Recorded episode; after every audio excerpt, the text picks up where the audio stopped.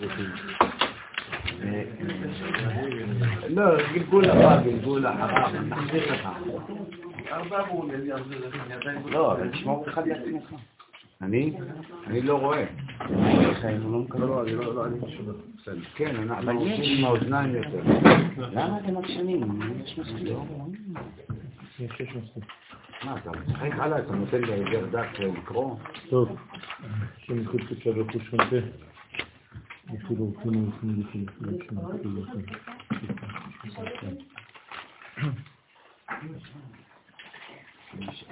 אנחנו בשני הקטעים האחרונים בצד שמאל, אה, אחרי שהבן של רב המנון הסבא גילה את הסודות שהוא גילה לכל החברים על העניין של הלוויתן, נחש הבריח, דיברנו על הפסוקים דרך אונייה בלב ים, זה בעצם ל"ב אלוהים של אה, בראשית וכו',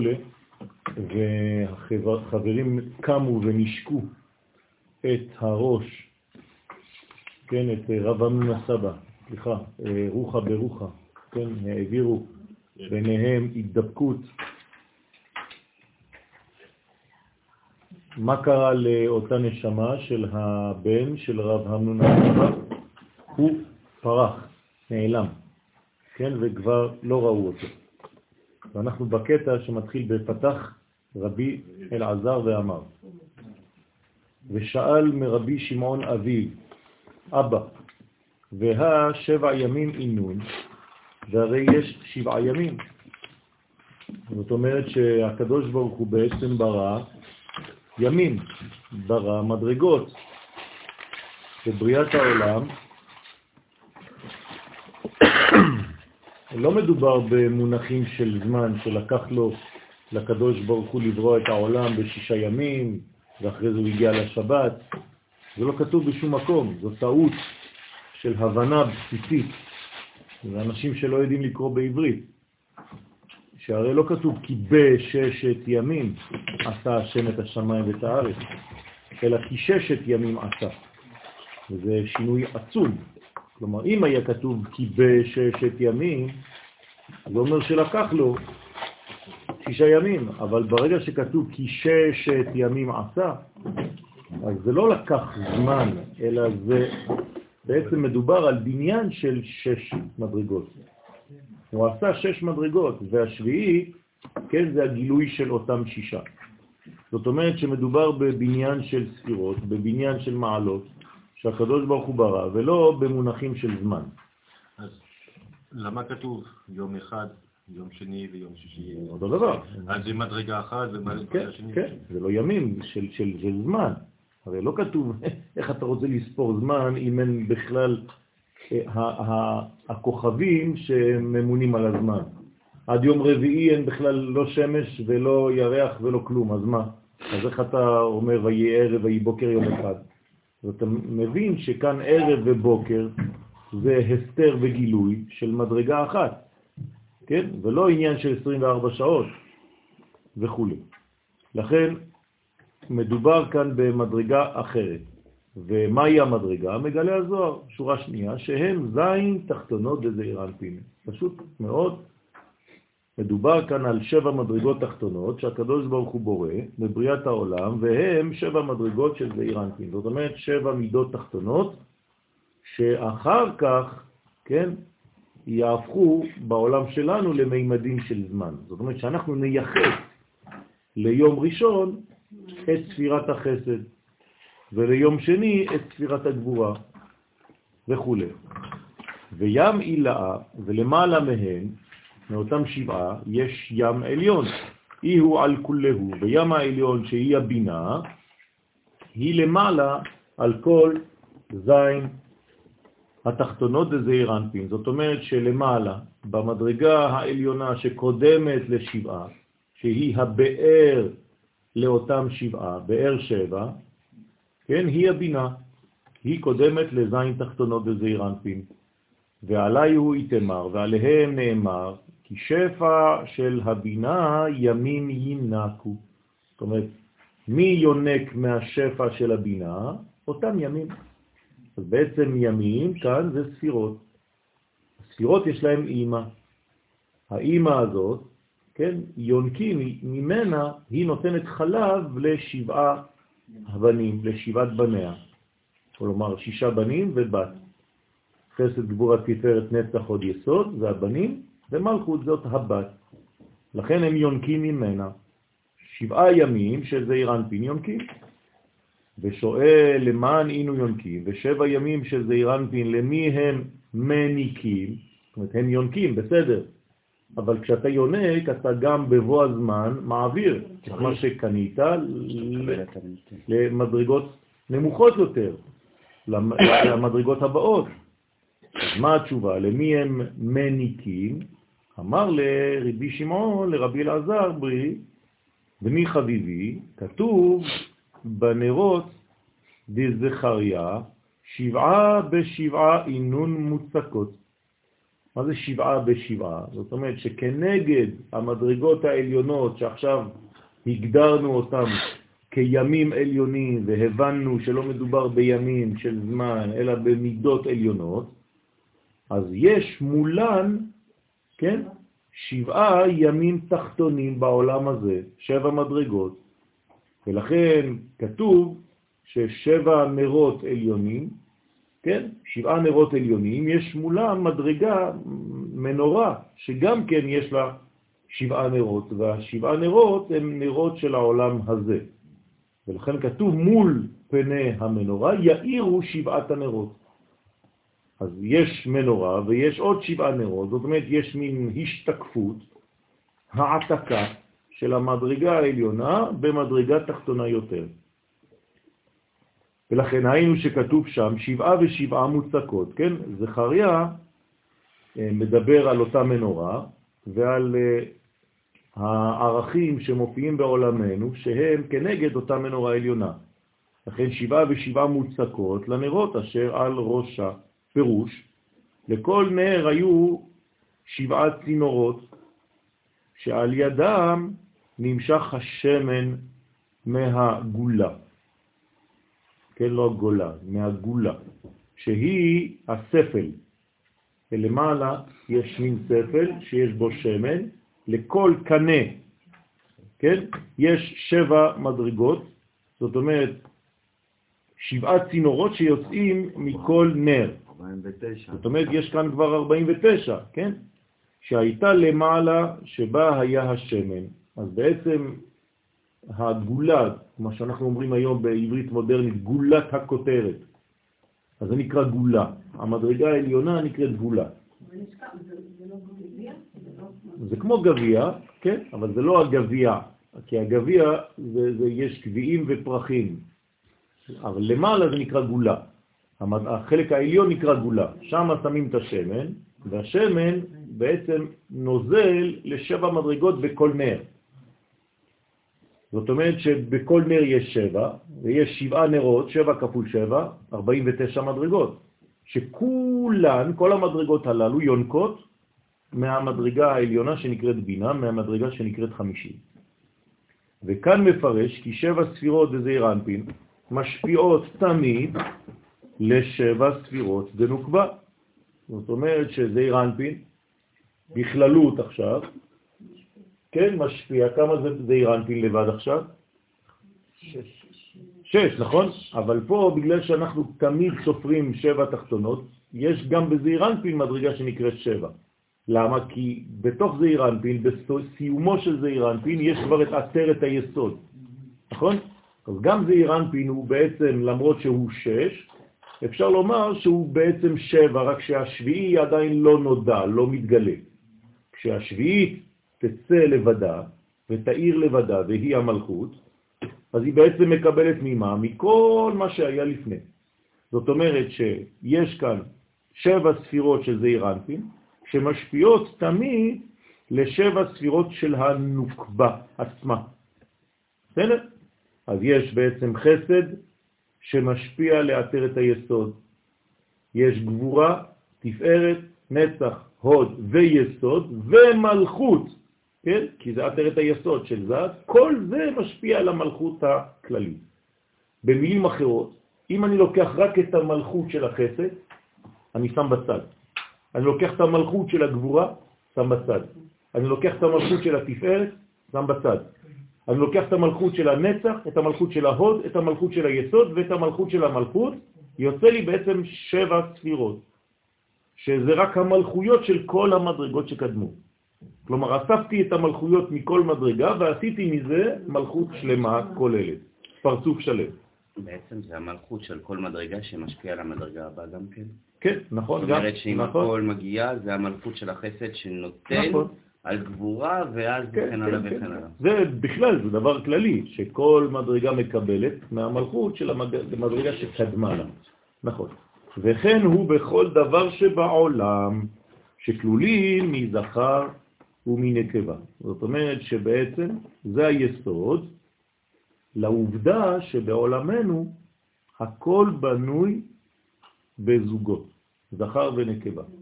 למה? כי בשורש, כשהקדוש ברוך הוא ברא את העולם, הוא ברא את המעלות, המדרגות הללו, שאנחנו קוראים להם ימים, לא להתבלבל, זה לא ימים של זמן, אלא מדרגות עליונות, שבגלל ששם בעולמות העליונים, במדרגה העליונה הזאת, יש מדרגות כאלה, אז אחר כך יופיע הזמן בעולמנו, ולכן כל דבר בעולמנו יופיע בזוגות, כי בשורש זה כבר מופיע בזוגות, זכר ונקבה. הזכר משפיע לנקבה, והנקבה בעצם מקבלת. לכן קוראים לה נקבה מלשון נקב, כן? שבעצם היא כלי קיבול כעורה ולא כמורה. בסדר? כי כל דבר שבעולם נעשה ומתקן מהבירורים שכלולים ממה ובן. זאת אומרת, זכר זה מה, נקבה זה שם בן, שהם בחינות זכר ונקבה, כמו שכתוב בחיים וכו'. הנה, מפרט כאן שבעה דברים שהם שבעה בשבעה, והם רקיעים, תורים, ארעין, כן, תורים זה הרים, בארמית? הר, כן.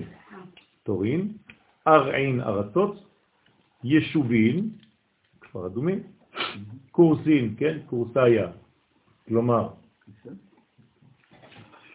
כיסא? מושב, כן, היכלות, ממענן, כן, שאלו הם דברים כלליים, ממנן, כן, ממונים, שאלו הם דברים כלליים, כלומר כל המעלות שעכשיו הזכרנו, רקיעים, תורין, ארעין, יישובים וכו', זה אלו מדרגות עליונות, דברים כלליים, שמהם מתפרטים כל מה שקורה בעולמות שלנו.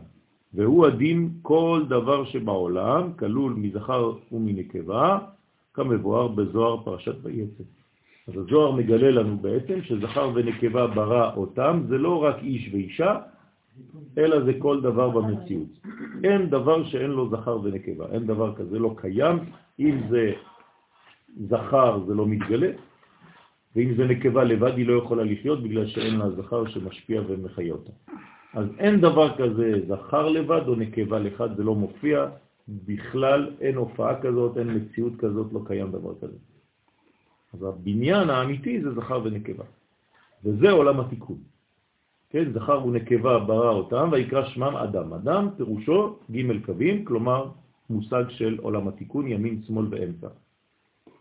וזה שאמר, והכי אינון, וכך הם רקיעים שבעה בשבעה.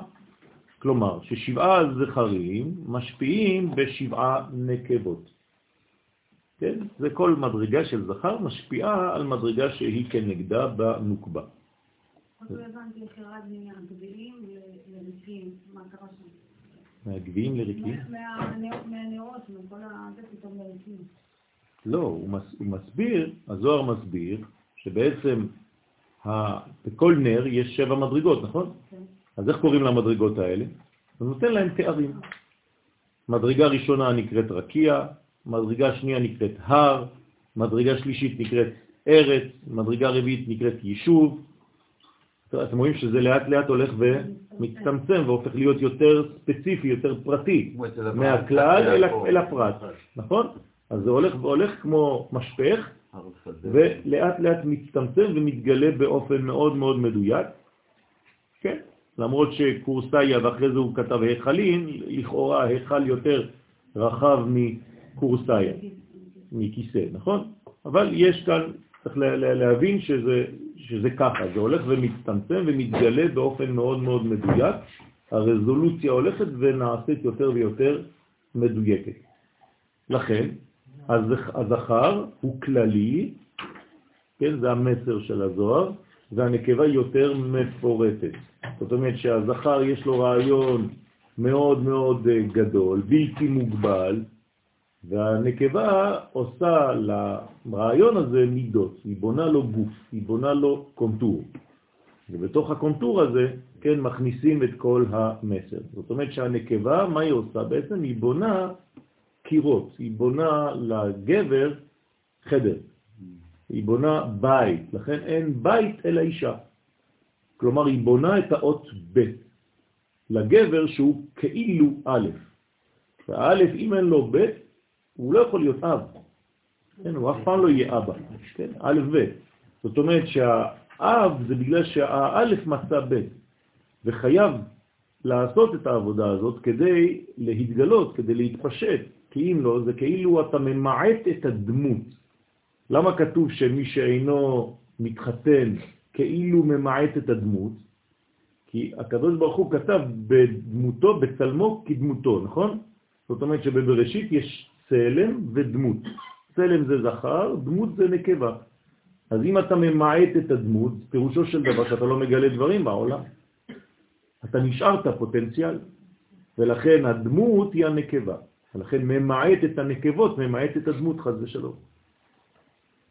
לכן הזכר עניינו להשפיע בנקבה, זה מה שהזכר צריך לעשות, זאת הפונקציה שלו, זה התפקיד שלו במציאות.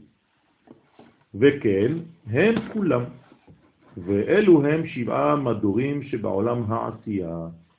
כן, אז מעולם לעולם, עד שמגיעים לעולם העשייה, הכל בנוי על אותו עיקרון של זכרים שמשפיעים לנקבות, שבעה שבעה. או הם בחינת שבעה אקלימים, כן? כלומר מזגי אוויר, כן? אקלים, שהם שבעה חלקי היישוב, כלומר בעולם הזה יש שבעה חלקים כלליים של היישוב, כן? מזג אוויר. זה נקרא אקלימים, חם, לח, קר, וכו' וכו'. יבש, יש שבעה, כן, שבע אפשרויות. זאת אומרת שכל מה שאתם תגדירו בשביעיות בחיים שלכם, תמיד זה מקביל ומתחיל בשבע מדרגות עליונות, בשבעת הימים האלה שאנחנו מדברים עליהם במעשה בראשית. בסדר? אז כל מה שמגולה בעולמנו, מספרו שבע. לכן גם כשאתה חי, כן, ואתה שבע, שבע זה אותיות שבע. זאת אומרת שכל העולם שלנו זה בעצם שבע. כשאתה מלא מהעולם הזה, קוראים לך אדם שבע. לכן הוא מת שבע ימים. כן? שבעים שנה, ימי שנותינו, בהם שבעים שנה.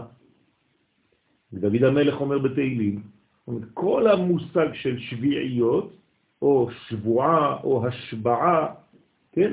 כל זה זה בעצם העניין של המדרגה ששייכת לעולם שלנו. כמובן שלמעלה מזה יש שלוש מדרגות עליונות, שהן הרבה יותר סודיות, פנימיות, רוחניות, נשמתיות, שלא דיברנו עליהן עכשיו, כי אנחנו מתייחסים רק לגילוי, לחלק התחתון שנקרא שבע תחתונות. והכינון תורים שבעה בשבעה, וכך הם ההרים, כן, תורים, ההרים, ששבעה הזכרים משפיעים בשבעה נקבות. גם בהרים יש הרים שהם מבחינת זכר, ונקבות, שזה הרים שונים, שנקראים גבעות. כן, גבעה זה נקבה. הר זה זכר. אז יש לך הר שמשפיע לגבעה. והכי אינון, דרך אגב, זה הביטוי לאבות ולאימהות. האבות שלנו נקראים הרים, אברהם, יצחק ויעקב, והאימהות, שרה, רבקה, רחל ולאה, נקראות גבעות. ולכן אשא עיניי אל ההרים, זה לא שאני הולך כמו חמור בחוץ, כן? אלא אני קורא לאברהם, ליצחק וליעקב. מאין אין סוף יבוא עזרי. כן? והכי אינון ארעין שבעה בשבעה. אותו דבר, כך הם הארצות. כלומר, מה זה הארצות? וכמובן שאני לא מפתח כאן, אבל יש שיעור לכל דבר.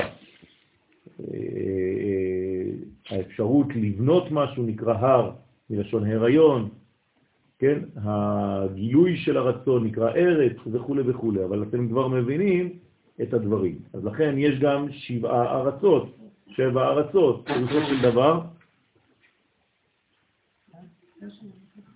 פירושו של דבר, שבע ארצות, מה זה אומר? יפה, שבעה, כן, שבע אפשרויות של רצון. שבע אפשרויות איך לרצות בעולם הזה, למה אתה רוצה. אתם מבינים? מה שהזוהר כאן מגלה לנו זה שכל מה שאתה מפתח, לא חשוב מה אתה מפתח בעולם הזה, הוא במספר שבע. הכל בנוי ככה. זאת אומרת שאם אני רוצה למשל לדבר על מוזיקה, אז חייב שיהיה לי דו, רה, מי, פה, סול, לה, סי, עוד פעם, שבע.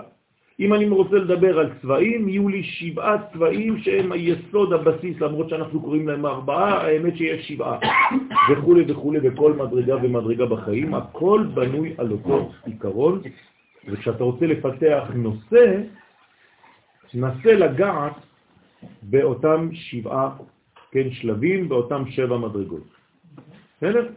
לכן זה נקרא שבעה זכרים משפיעים בשבעה נקבות, אותו דבר בעניין של ארץ, של רצון, אותו דבר ביישוב, שזה שבעה בשבעה, כמו כן הם היישובים ששבעה זכרים משפיעים בשבעה נקבות. מה זה יישוב?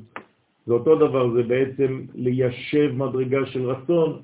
אז יש ארץ, אחרי זה יש יישוב, איך אתה מיישב את הדברים האלה.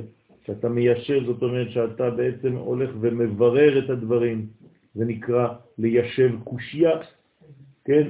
ואז יש לך יישוב הדעת וכו'. וכל פעם זה קשור לאחת מהמדרגות. תמיד, אתה צריך לחפש באיזו מדרגה אנחנו נמצאים עכשיו, כשאתה עכשיו מדבר ספציפית, כן, על, על איזו מדרגה מאותם שבעה אתה מתייחס, ו, ו, ולדעת, כן, עכשיו אנחנו יום שישי, אז אני יודע שמבחינת הזמן אני בספירת היסוד.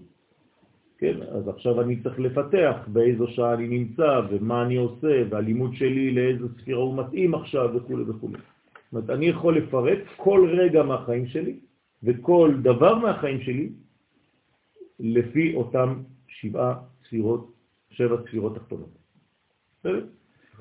למה האדם אז מופיע בזמן הזה ולא במלכות, כאילו אולי בשבת?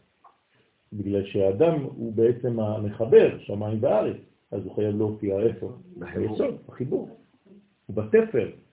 רק הוא סוד עולם התיקון, נכון? אז האדם חייב להופיע מתי? ביום השישי.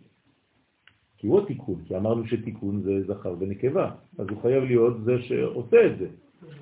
עכשיו אתה מבין יותר מה החטא של אדם הראשון. הוא היה צריך להיכנס לשבת לפני שהוא מתייחד עם אשתו, כי זה הייחוד האמיתי.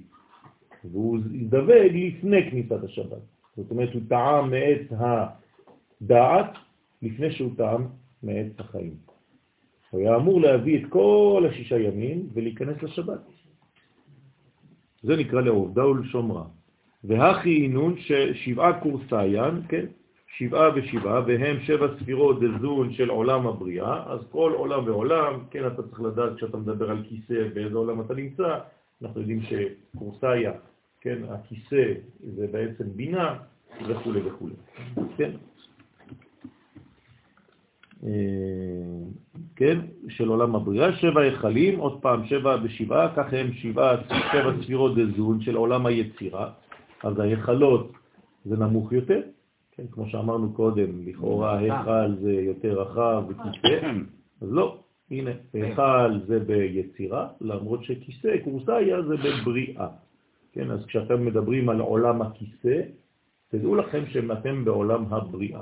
וכשאומרים לכם היכלות, למרות שזה השורש, זה תמיד בבריאה, אבל זה מתגלה דווקא ביצירה וכו'.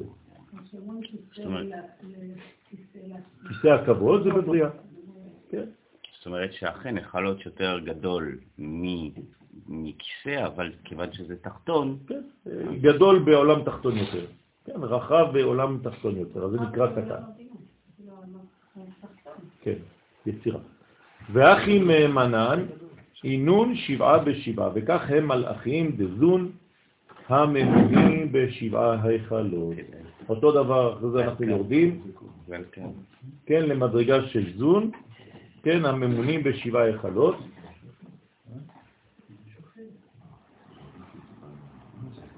ורישי דילהון תרין, והראשים של כל שבעה, שבע בחינות הם שניים, דהיינו חוכמה ובינה. זאת אומרת, כל מידה ומידה מופיעה בשורש, שהוא חוכמה ובינה. כן, זה כמו אה, ראש וזנב, כמו טיפת זרע. אבא ואמא. כן, אז הראש זה אבא ואמא, זה הגולה, ואחרי זה יש זנב קטן, כמו טיפת הזרע, זה בעצם שבע מדרגות תחתונות. בסדר? אז החוכמה והבינה זה בעצם המנוע, ושבע מדרגות תחתונות זה הגילוי. בסדר? ורזה דמילה, לכן כל טיפת זרע חייבת שיהיה לה חוכמה ובינה בפנים, אבא ואמא. אם אין לה, אז אין לה חיות, זה לא מביא ילד. ורזה דמילה, בסוד הדבר, ונרמז במה שכתוב שניים, שניים, שהם חוכמה ובינה, דזון, בכל פרט, שבעה, שבעה, הם שבע ספירות תחתונות. אז יש שניים, שניים ושבעה, שבעה. אז כל פעם שאתם שומעים שניים, שניים, זה חוכמה ובינה, כמו למשל שניים, שניים נכנסו, באו אל הטבע, אל נוח אל הטבע, חוכמה ובינה, כלומר נוח לקח דוגמית, הוא לקח את השורש כדי לבנות עוד פעם זון חדשים. כלומר, מה זה תיבת נוח לפי זה? איפה זה נמצא? בבינה, נכון? כשתיבת נוח כולה היא בבינה. ואז כשחוזרים לעולם הוא יוצא מהטבע, הוא כאילו מוליד שבע מדרגות חדשות שנעלמו במבול. בסדר? לכן זה ספירות התחתונות וזון, אז יש שניים, שניים, שבעה, שבעה. וכולהו, וכולם, כן, זכר ונקבה, לפי שהם נתקנו מהפירורים במה ובן. כל מה שאנחנו עכשיו מדברים על זה, זכר ונקבה, כל זה בעצם נתקן מהמדרגות האלה, מהבירורים של מה ובן. זאת אומרת, הזכר נתן את שלו, הנקבה נתנה את שלה, ומהם יצאו בעצם כל הזכרים והנקבות. אז זכר ונקבה זה מהו בן בכל מקום. ולעילה חד גניז ותמיר, ולמעלה פרצוף אחד גנוז ונעלם, שהוא הכתר. למעלה מכולם, הכתר הוא בכלל כאילו לא שייך אפילו, כמו כתר, הוא עומד על הראש של המלך, אבל הוא לא שייך בעצם למדרגה עצמה, הוא למעלה מהמדרגה, זה רק מונח על הראש. נכון? זה אלמנט שהוא מעולם אחר. הוא לא בתוך הראש של המלך, לא מכניסים לו את הכתר בתוך הראש. זה מגלה מה שיש למעלה. זאת אומרת שיש בעצם מדרגה שהיא מונחת על ראשו של העולם הזה, והמדרגה הזאת מקטרת, כן? מלשון קיטור, מלשון אה, עטרה, כן? סיבוב למעלה, שזה בעצם כל הבניין הגנוז, העליון, הנעלם, שזה שורש של כל מה שנמצא למטה. והוא נעלם ואי אפשר להשיגו. כן? כי הוא בעצם מדרגה של, אתה לא יכול להפנים את הכתר, אתה לא יכול לאכול את הכתר, אתה רק מניח אותו על הראש. זאת אומרת שהמלכות של ה... מחילה, קר לי, אני שם את ה... כן? המלכות של, ה...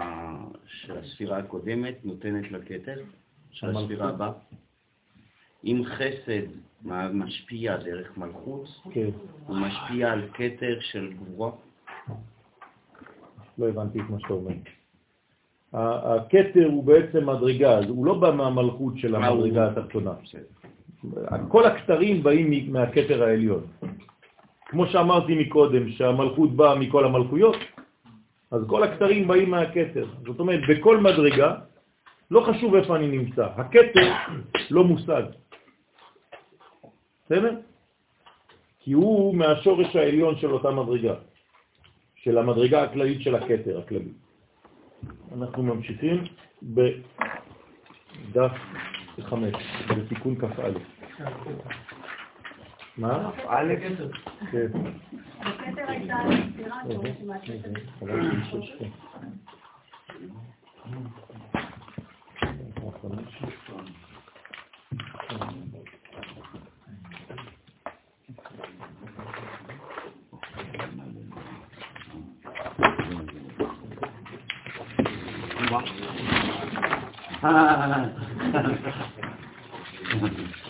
ספירה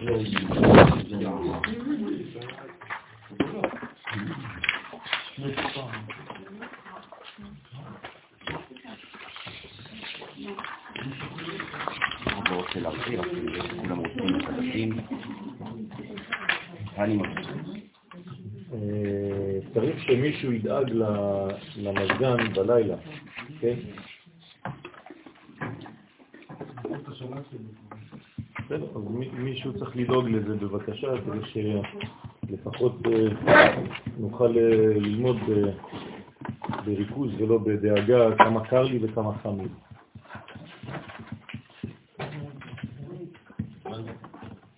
את הדלת לא סוגרים? מה? את הדלת לא סוגרים? את הדלת. אפשר לסגור. אז לא יהיה משב מוח, האוויר יעמוד, ואז אנחנו נהיה תנורים קטנים, ואתה זה... והאש תוקעת את ביאת המשיח. והאש תוקעת את ביאת המשיח.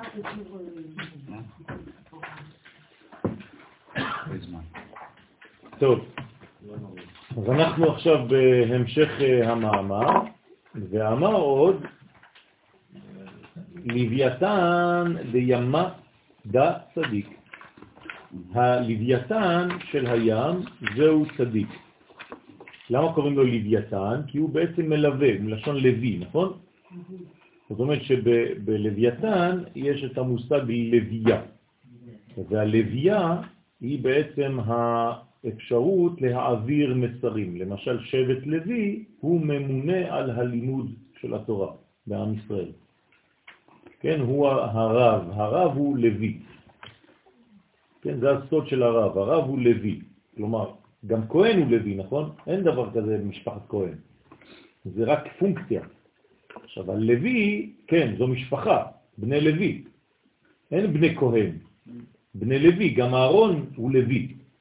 כן, לא קראו לו אהרון הכהן, קראו לו אהרון לוי. בסדר? עכשיו, הוא, הפונקציה שלו הייתה כהן.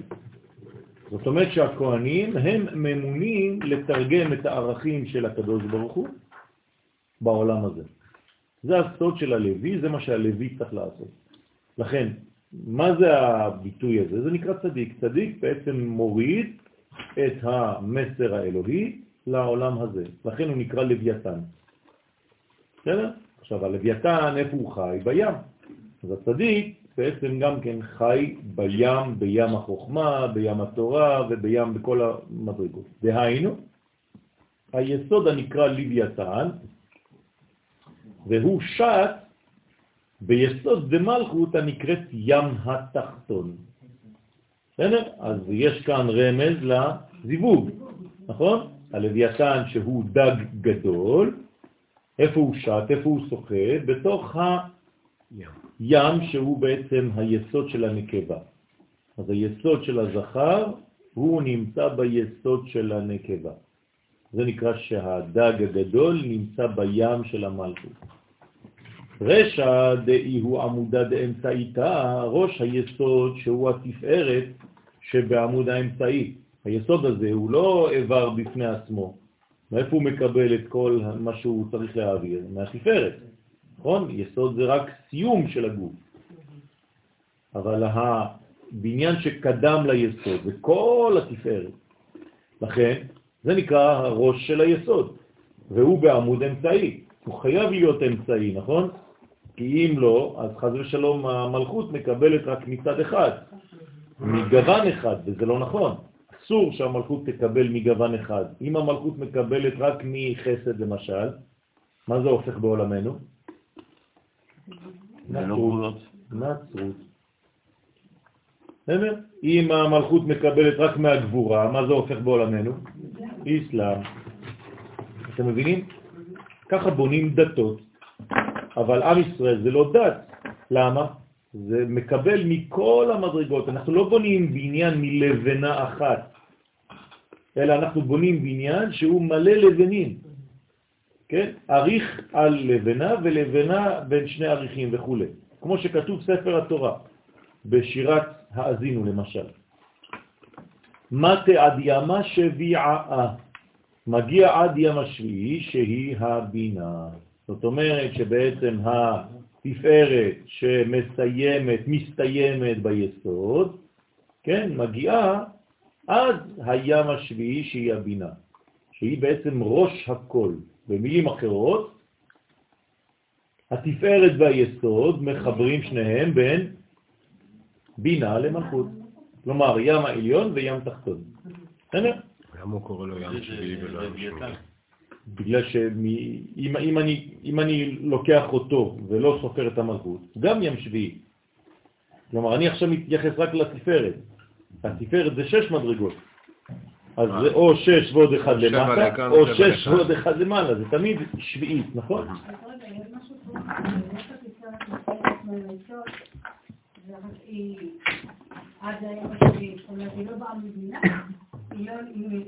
לא. לא, עוד פעם. אנחנו מדברים ממטה למעלה וממעלה למטה. זאת אומרת, ממטה למעלה, מה עושה התפארת ביסוד? נוגעים איפה? מלכות. לא, ממטה למעלה, בינה. בבינה, וממעלה למטה, במלכות. לכן יש בעצם שתי נשים, אחת נקראת למעלה בינה, בינה, לא חשוב עכשיו, למטה היא נקראת מלכות, ומי מחבר בין שתי האימהות האלה, בין שתי הנשים הללו, אחת אימא, אחת בת? היסוד, כלומר כל זה אירנפין והיסוד. כלומר, מה הפונקציה של הזכר? לחבר בין מי למי? בין האימא לבין הבת. בסדר? זה הפונקציה של הזכר. הזכר יודע ואמור לעשות גשר בין העולם הבא והעולם הזה. בסדר? עולם הבא נקרא בינה ועולם הזה נקרא מלכות. כלומר, מה צריך לעשות גבר בבית שלו? להביא תורה. גבר שלא מביא תורה בבית, יש בעיה. בגלל שהוא לא מחבר בין העולם הבא לבין העולם הזה. והאישה כאן, מה קורה לה? מתייבשת, ולכן היא נקראת יבשה, חז ושלום. יבשה. ולכן אחרי זה מתחילות בעיות, כי האישה בתת מודע היא כועסת, היא מתייבשת, הוא לא נותן לה כלום. דרך אגב, גם בזיווג זה אותו דבר. מה? באמצע הזיווג, בזיווג, מה צריך הגבר להביא לאישה? מה הוא מביא לה? מביא לה בינה מלמעלה. זה התיקון שלה, זה לא סתם בגלל שבא לו. הוא צריך להעביר משהו. הוא מביא רעיונות, הוא מביא אידאות. אז אה, מה מוליך את זה? טיפת הזרע. ולכן הוא צריך לה- להביא לאשתו מדרגות מהעולם הבא, אל העולם הזה. זאת הכוונה העיקרית. ולכן זה לבן, כי הוא מביא מהלובן העליון, הוא מביא- מהמדרגות העליונות. אליה, אליה, האישה היא אדומה, נכון? צריך להלבין אותה. הגבר, התפקיד שלו זה להלבין את האישה, ללבן אותה. כלומר, להפוך אותה ממידת הדין למידת הרחמים. ולכן, כשזה עובד, אז יש לה רחם.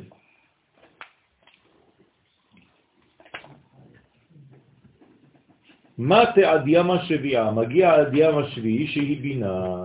דאי היא רשע דכולהו. לכן זה הראש של כולם, שהיא ראש לכל שבע ספירות התחתונות. אז יש לנו בעצם ראש עליון וראש תחתון. ראש עליון זה נקרא בינה, ראש תחתון נקרא מלכות. אם אני סופר ממטה למעלה, אז הראשון זה גם כן מלכות. כן. ואם אני סופר ממעלה למטה, הראשון זה בינה. כלומר, איך נקראת המלכות? ראשון ואחרון. ולכן כתוב אני, שזה המלכות, אני ראשון ואני אחרון. בסדר? זאת אומרת, תלוי מאיפה אתה מתחיל לספור. ממטה למעלה היא ראשונה, זה מלכות, למרות שהיא אחרונה, וממעלה למטה היא אחרונה, למרות שהיא ראשונה, זה הבינה, זה אותו דבר.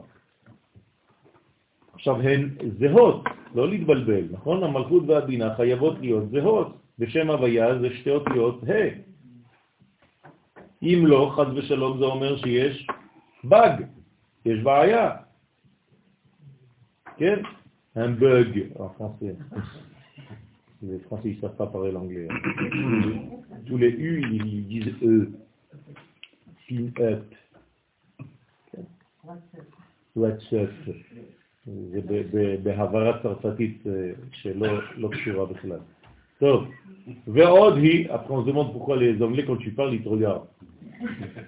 סליחה שאני מדבר בערבית, ועוד היא סוד היכל קודש קודשים הכולל את קטר חוכמה ובינה.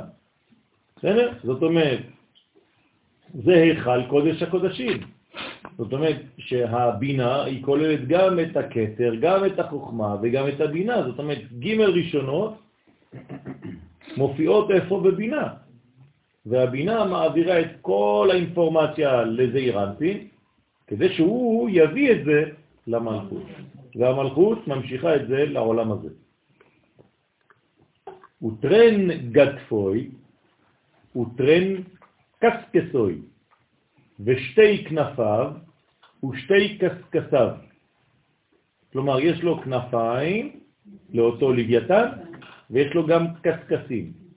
אז מה זה הכנפיים? זה, ראיתם פעם אה, דג כן, מתחת לבטן, כן, ליד הבטן יש לו שניים כאלה, נכון? מה שפונים למטה קצת. כן, קצת פונים למטה כאלה, אין לי פה, הייתי מצטער לך. אבל... לכן, אז לכן יש לו גם זה וגם קסקסים. בארבע ימים שיעורי הוא, בארבע ספירות חוג ונצח והוד. כלומר, חסד וגבורה, נצח והוד, זה זעירנטים. שיעורם והתפשטותם. זאת אומרת שהקסקסים שלו זה בארבעה ימים, בארבעה ימים, השיעור שלו זה ארבעה ימים. זאת אומרת, כמה קסקסים בגדול יש לו? ארבעה. כן. שבעצם הם רמז לחסד גבורת נצח והוד. שיעור זנבה, עכשיו יש לו גם זנב, נכון? לדג, הגדול הזה, הלוויתן. שיעור זה נבדי לי. עכשיו נותנים, הוא נותן כאן את השיעורים, כמה כל מדרגה שווה. אז אמרנו שיש לו בעצם שתי כנפיים, שזה בעצם, מה זה שני כנפיים? חסד גבורה? לא.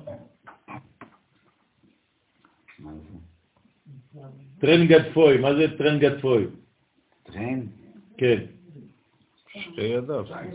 זאת אומרת חסד וגבורה, נכון. כן. ושני קסקסים, נצח והוד. ועכשיו יש לו גם זנב. מה זה הזנב? יסוד. שיעור של הזנב של היסוד שהוא עטרת היסוד. נכון, זה השורש, כן, נשמת המלכות, שורש המלכות. וזה נקרא בעצם הזנב של הדעת. דרך אגב, שמה נמצא היסוד שלו, של הדעת. נכון? בחלק התחתון ליד הזנב. אתם מכירים דגים? ראיתם? יש לכם אקווריום? אז בזנב של הדג, שם מתחת יש לו בעצם את החור, לפעמים גם יוצא לו כל הצועה שלו כמו חבל.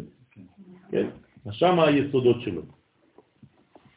מתי עד ימה שביעה בתראה, מגיע עד ים השביעי האחרון. בסדר? והיינו עד המלכות נוקבה בזעירנטים, וכל זה מגיע עד המלכות.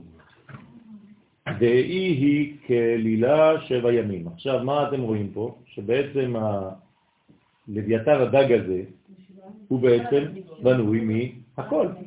כל המדרגות יש לו. למרות שהוא דג, אפשר לפרק אותו לחלקים חלקים, ואתה תראה שבעצם יש לו את הכל. דאי הוא כלילה שבע ימים, שהיא כוללת את שבעה הימים. לכן בעצם כל הימים האלה הם כלולים באותו דג. אז כמה זה בגמטריה דג? שבע. בגלל זה. זאת אומרת שבדג הזה יש את כל השבעה. נכון? אז מה צריך לעשות? להזדווג. אז איך קוראים לזיווג? אכילה, נכון? לאכול. אז מה אנחנו אומרים? אוכל דג. ביום דג.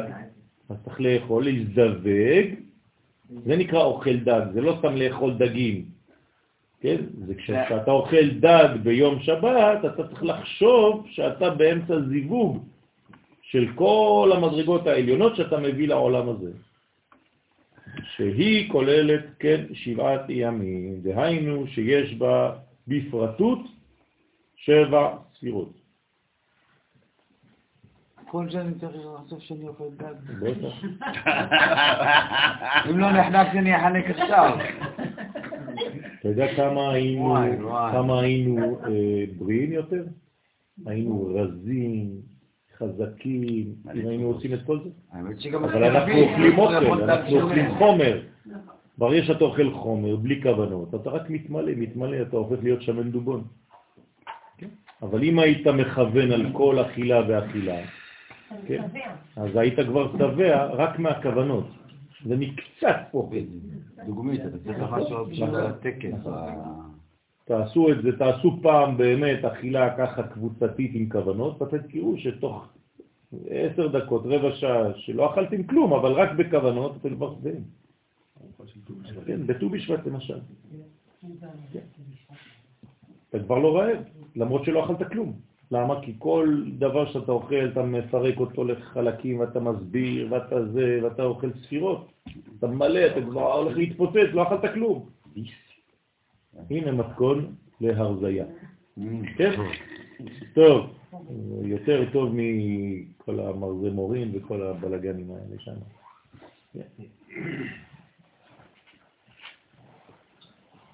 דעלה איתמר, שעליה נאמר, שבע ביום היללתיך. פירוש כי שבע ספירות שלה נשלמות על ידי שבע ברכות שמקבלת מזעירן.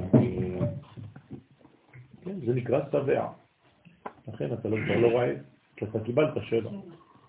אז אתה צריך לכוון שכל המדרגות האלה זה נשלם על ידי שבע ברכות. כן?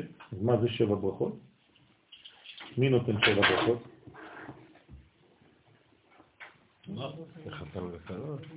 זה אירנפין, זה אירנפין, זה שבע ברכות. הוא נותן את זה למלכות. למה? כי הוא כלול כבר מהשבע. הוא השבע, נכון? הוא בא מבאר שבע, הוא בעצמו שבע, והוא נותן לשביעית. אז כל שבע ברכות זה שבעה קשרים. מי צריך לעשות את זה? היה זכר. אז הזכר בעצם זה הברכה. האישה מברכת בשבע ברכות? לא, היא רק מקבלת ברכות. ראיתם פעם אישה מברכת בשבע ברכות? לא. למה? כי הפונקציה שלה שמה זה לקבל. זה חשוב מאוד. אמר ריבי שמעון, אז אנחנו לא מבינים כלום, כן? הזכרים מברכים, הנקבות לא אכפת להם לא מה קורה, זה לא עובד ככה, כן? זה הרבה דברים, חבל על הזמן, כמה דברים אנחנו מפספסים בעולם שלנו בגלל שאנחנו לא יודעים, כן, ולא זוכרים כלום, ואפילו כשאנחנו סיימנו את הדף הזה, כן, שבוע אחר כך צריך לחזור על הכל. מי שלא עושה חזרות, לא יכול. חייבים לעשות חזרה. ואני אומר לכם, גם כשאתם מסיימים את הדף הזה, בבית אתם חייבים לעשות חזרות. כן, כל דף. אפשר שאלה? מה? אפשר שאלה? למה לוויתן? מה אתה רוצה? אני רוצה לדעת, אם זה לוויה, זה מלשון ליווי, בסדר, כן. למה לוויתן? מה זה תפנו? תן. הוא נותן. זה הנתינה. לוי ייתן, הלוי נותן. אמר רבי שמעון לרבי אלעזר, ברי, בני חביבי, האמר תריסים, כנחתין מלעלה, הנה בעלי המגינים, מה זה תריס בעברית? מגן. מגן, נכון? זה לא תריסים אה, כמו שאתם חושבים. התריסים, זה, זה הפירוש האמיתי, זה מגן. זה מגן מהשמש, מגן מהקור, מגן מכל מיני דברים, מהרוח וכו'. אז בעלי תריסים, בעלי מגינים, מגנים, הם נשמות צדיקים. רגע, אבל, נו, מה? לא כלום. טוב, עשית שאלה ותשובה לבד. טוב, אז בעלי המגינים שהם נשמות הצדיקים, זה נקראים תריסים, כלומר התריסים זה צדיקים בעצם. אז הם מגינים על העולם, מגינים על המלכות, נכון? איך נקראת המלכות? דוד. ואיך נקרא המגן של דוד? מגן דוד. זאת אומרת שהמגן דוד הוא בעצם כמה מדרגות? שש, נכון? שישה שפיצים. והדוד היא הכללות של כל זה. ומגן דוד זה לא, זה, זה, לא מדובר על הנקבה, אלא על הזכר שמגן על הנקבה. זה נקרא מגן דוד. המדרגה, המשקל זה על המגן, ולא רק על דוד. בסדר? אז לכן הם בעלי המגינים, שהם נשמות, נשמות הצדיקים הבאות לסייע לבני אדם ללחום נגד היסר הרע, והסמך מהם והנחש. כן, אז כל המדרגות השליליות הללו, שזה יסר הרע וסמך מהם ונחש וכל הגינדה שלהם, כל המדרגות הללו צריך שמירה מפניהם, כי הם תמיד מחפשים יניקה. מה מגן? הצדיק. הצדיק צריך להגן. כלומר, הפונקציה של הצדיק זה לא רק להשפיע על המלכות, אלא גם לשמור על מה שהוא השפיע. זאת אומרת שהגבר, מה הוא צריך לעשות? לא רק להביא תורה לבית, אלא גם לשמור על כל מה שהוא הביא. אז הוא שומר גם. לכן יורדים מלמעלה, אותם צדיקים, הם חייבים לרדת. כלומר, צדיק לא עולה. הצדיק יורד, זה מה שאנשים לא מבינים. אנשים, גם אנשים דתיים, הם חושבים שצדיק הוא תמיד עולה.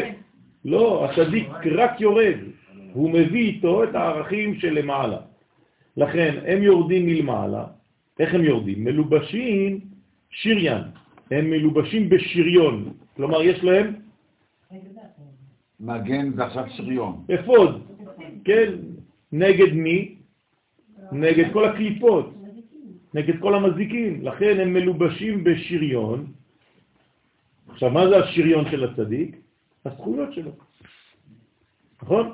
ברגע שהוא עשה מצווה פה ועזר לאישה שמה ועשה משהו שמה ולמד תורה וקיים מצוות, כל זה זה נקרא זכויות, זה הופך להיות מגן. כלומר, ככל שאנחנו מקיימים תורה ומצוות, אנחנו הופכים להיות בעצם מוגנים יותר ויותר. ותפילות, בוודאי. מה? זה הביטוי, הביטוי לזה בעולם שלנו.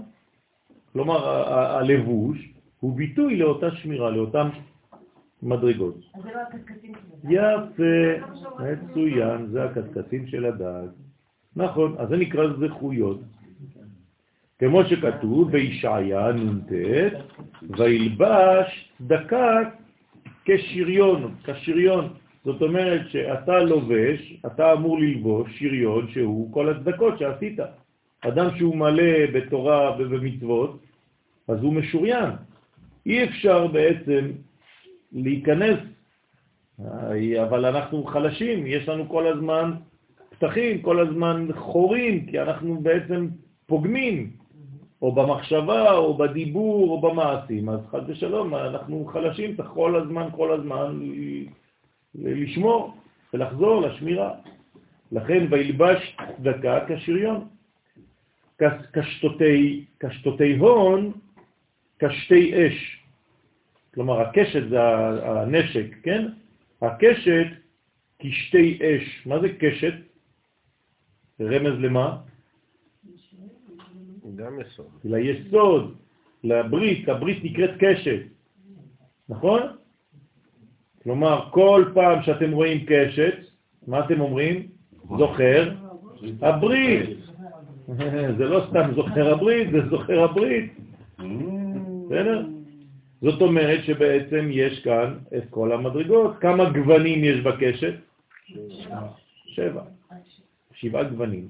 בסדר? כל המדרגות. בסדר? הוא תמיד מופיע בשבע? בוודאי, חייב שיהיה שבע. גם אם את רואה בגדול רק ארבעה, כן? האמת שאם תיכנסי טוב טוב בפנים, את תראי הרבה יותר משבע. יש מלא מלא מלא צבעים, אבל הבסיס הוא שבע. כלומר, זה הבסיס של כל הריבוע. לכן זה נקרא קשת. למשל ביוסף, מה נאמר בברכה שלו? ותהי באיתן קשתו.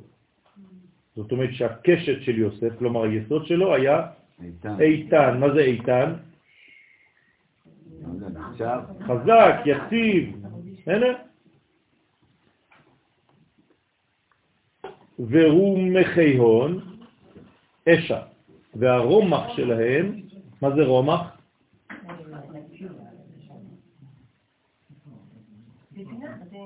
רומח זה, זה גידון, כן?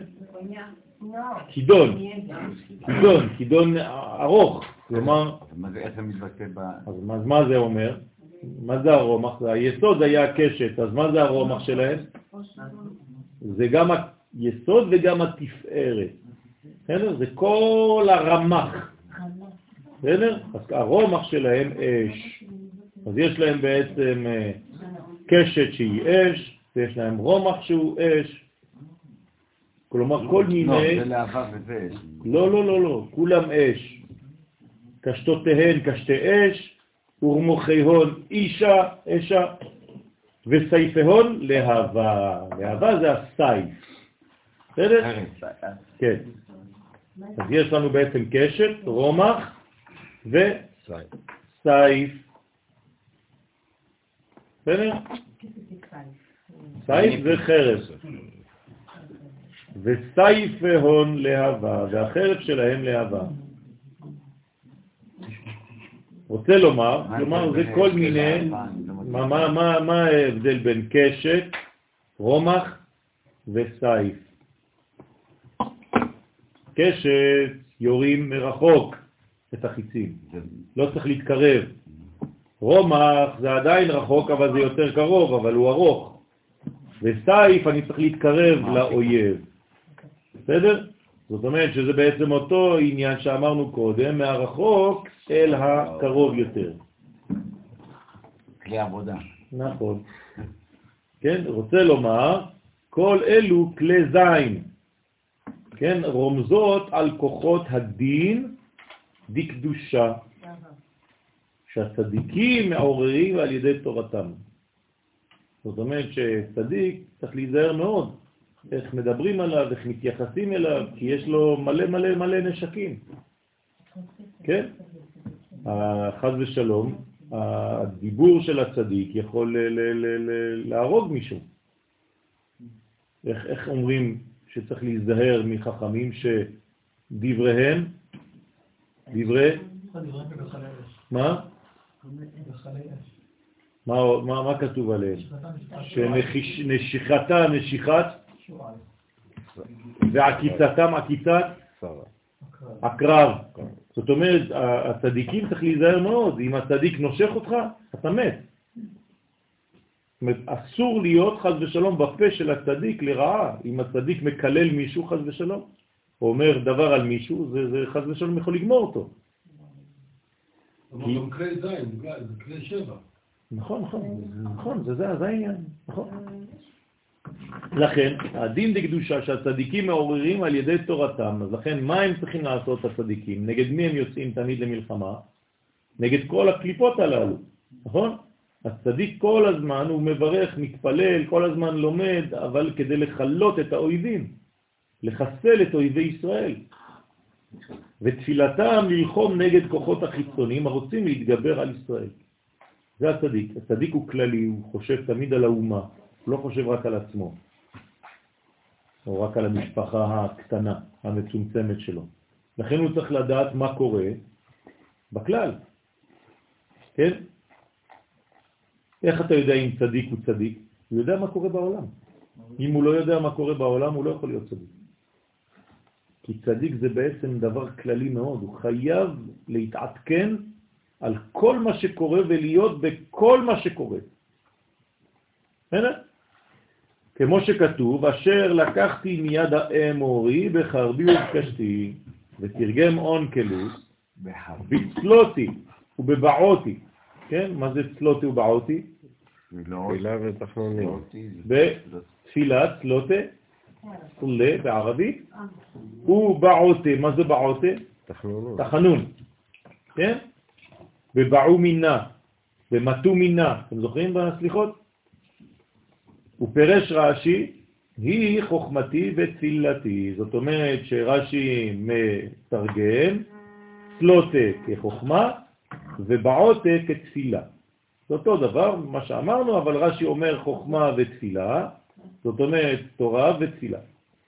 כולהו, כולהו, מראה עינים, כולם הם בעלי עיניים. למה הם בעלי עיניים? יפה, הם מלאים בחוכמה, זה נקרא מעלה, בעלי עיניים. רוצה לומר, כולם הם חכמים מסוד החוכמה שהיא בחינת עיניים. לכן יש באריזל, בעץ חיים, שמות של שם הוויה רק בצורה של עיניים. ראיתם את זה או לא? אתם לא ראיתם? יש פה אתכם.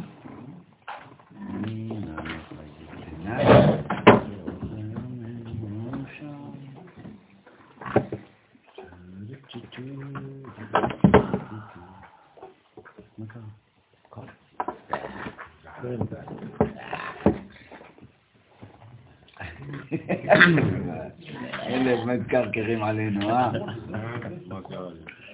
צעירים בירוחם. באו מקו רוחב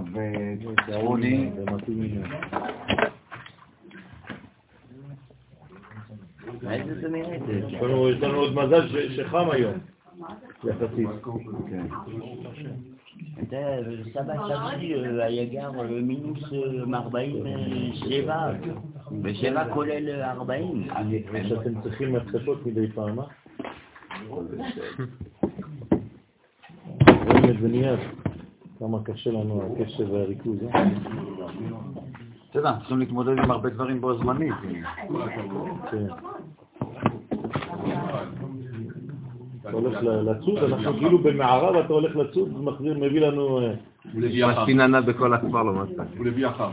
טוב, אני רואה ש...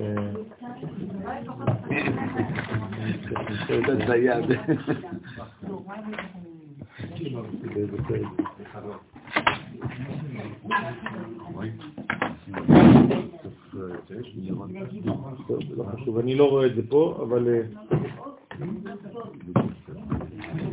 ימים, שערתנו,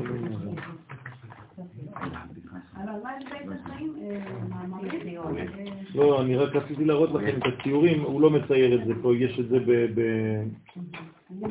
ב...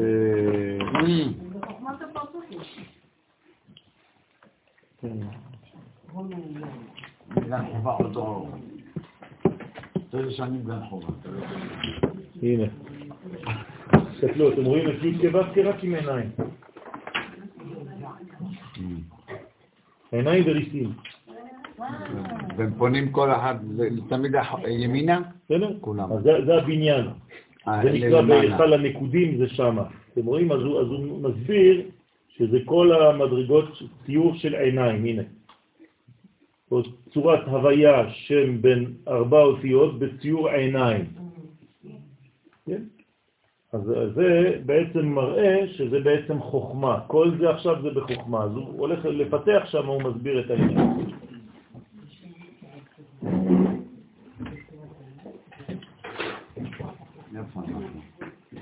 תלוי באיזו מדרגה אתה מדבר.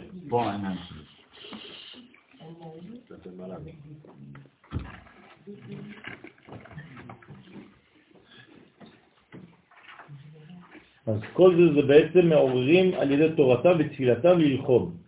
לכן הם בעצם כמו עיניים, בעלי עיניים. רוצה לומר שכולם הם חכמים מסוד חוכמה שהיא בחינת עיניים, ועוד אמר רבי שמעון, כן? כי בוודאי האמר תריסים, ובנדרשה, בוודאי הנה בעלי המגינים, רוצה לומר גם תלמידי חכמים הגדולים שהם בבית המדרש ועוסקים בתורה ובתפילה, גם הם נקראים לוחמים, כן? מה מתריסים? הם מתריסים, מה? לא נקראים גם בנים?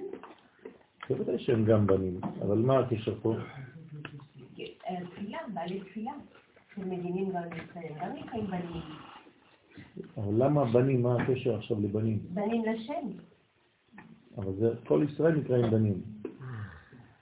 לא הבנתי מה הקשר לקטע. בנים אף פעם זה לא בעלי תפילה? למה בנים? מה, מה הקשר עכשיו לבנים? לא הבנתי. את יכולה להביא גם דברים אחרים חוץ מבנים, נכון? יש מלא ביטויים ל- ל- ל- לתלמידי חכמים, אבל פה מה שמעניין אותנו זה המגן, לא זה שהוא בן, זה שהוא מגן. בסדר? אז אילן ואלו תלמידי חכמים, בהון התערון לאגחה קרבה. כלומר, פה זה קרב, זה מלחמה. אז אה, רגע, הם אה, גם נלחמים או רק מגנים? זה, זה העניין. גם וגם. ש- מה זה להגן? זה יכולת גם, זה הגנה פסיבית, זה לחימה פ- אה, זה לחימה פסיבית, לא, הגנה. לא, אתה יכול להגן בצורה שאתה הולך לתקוף לפני שתוקפים אותך. אוקיי, הגנה הכי לא- טובה זאת התקפה. בסדר, יש הגנה לא כזאת. ויש הגנה כזאת. לא, זה מה שאני אומר, הצדיק יודע לצאת לקרב. הוא לא רק מחכה שיבואו אליו ואז הוא מגן. כן? הוא יכול ללכת לכסח את האויב לפני שהוא מתעורר בכלל. לזה אני קורא לחימה. זה נקרא. אז בהור נתערון לאגחה, האמת שהקרב האמיתי, זה אף פעם לא צריך להיות אצלי בבית. נכון. צריך להיות תמיד בבית של השני. אני לא צריך לבנות קיר של פחדנים, כמו שאנחנו בונים, קירות של פחדנים, כן, מסביב. זה בגלל שהמנטליות שלנו קטנה, אנחנו מטומטמים. אנחנו צריכים לעשות תשובה על זה. כן, בוודאי. אנחנו צריכים לעשות תשובה על הדברים האלה, על כל הקיר הזה של הפחד הזה. כן, אני קורא לו קיר הפחד. כן, אנחנו פחדנים. אז בהון התערון לאגחה קרבה לאלה, בכוח תורתם ותפילתם מעוררים את כוח הדין בקדושה על החיצונים, ללחום נגדם ולבטל אחיזתם למעלה. אסור להיכנס למנגנון של קטנות, של פחדנות, של, של חולשה ושל של, אה, כן, רפיון. אלא צריך להיות חזקים, גיבורים, מה שצריך כדי שנוכל להצליח במשימה שלנו. צריך גבורה גדולה מאוד. כן, כבר אמרנו כמה פעמים שהגאולה שלנו חייבת לעבור דרך גבורה לאומית. ברוך השם היום, החיילים שלנו, הצעירים שלנו, יש להם גבורה לאומית, אבל אלה שחושבים הם יותר פחדנים. אבל גם זה אנחנו עדיין בבנייה. נכון. אה, כל זה זה תהליך אחד גדול. ולא עוד,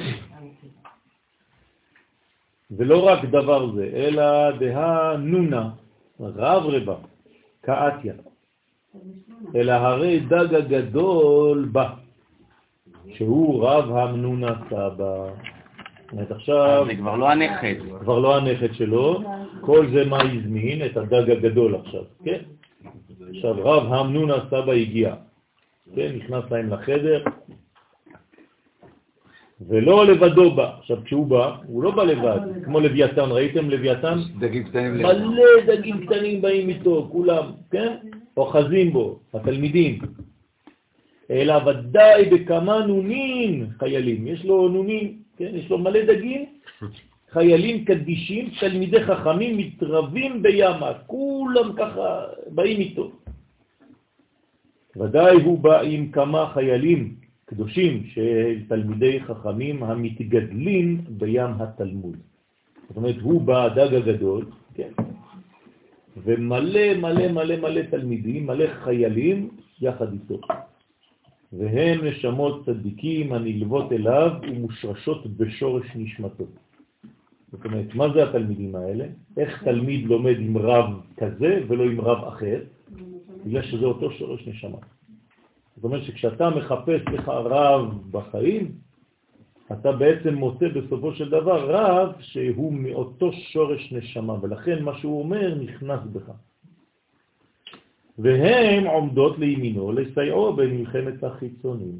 ואז הדגים הקטנים האלה, זה לא שהם לא שווים כלום, הם עוזרים, הם חיילים, כן, יש את החללית המרכזית וכל החיילים הקטנים שעושים עבודה של מלחמה, כמו רמת גל עם כל החיילים. אז זה בעצם שאתם מבינים על התמיכה שלא יהיה לו קשר לקליפות. זאת אומרת שיש לו עוד הגנות לא הבנתי. מה?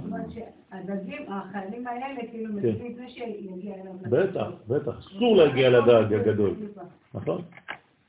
ואמר רבי שמעון, כען צריך לפרשה לון רשת.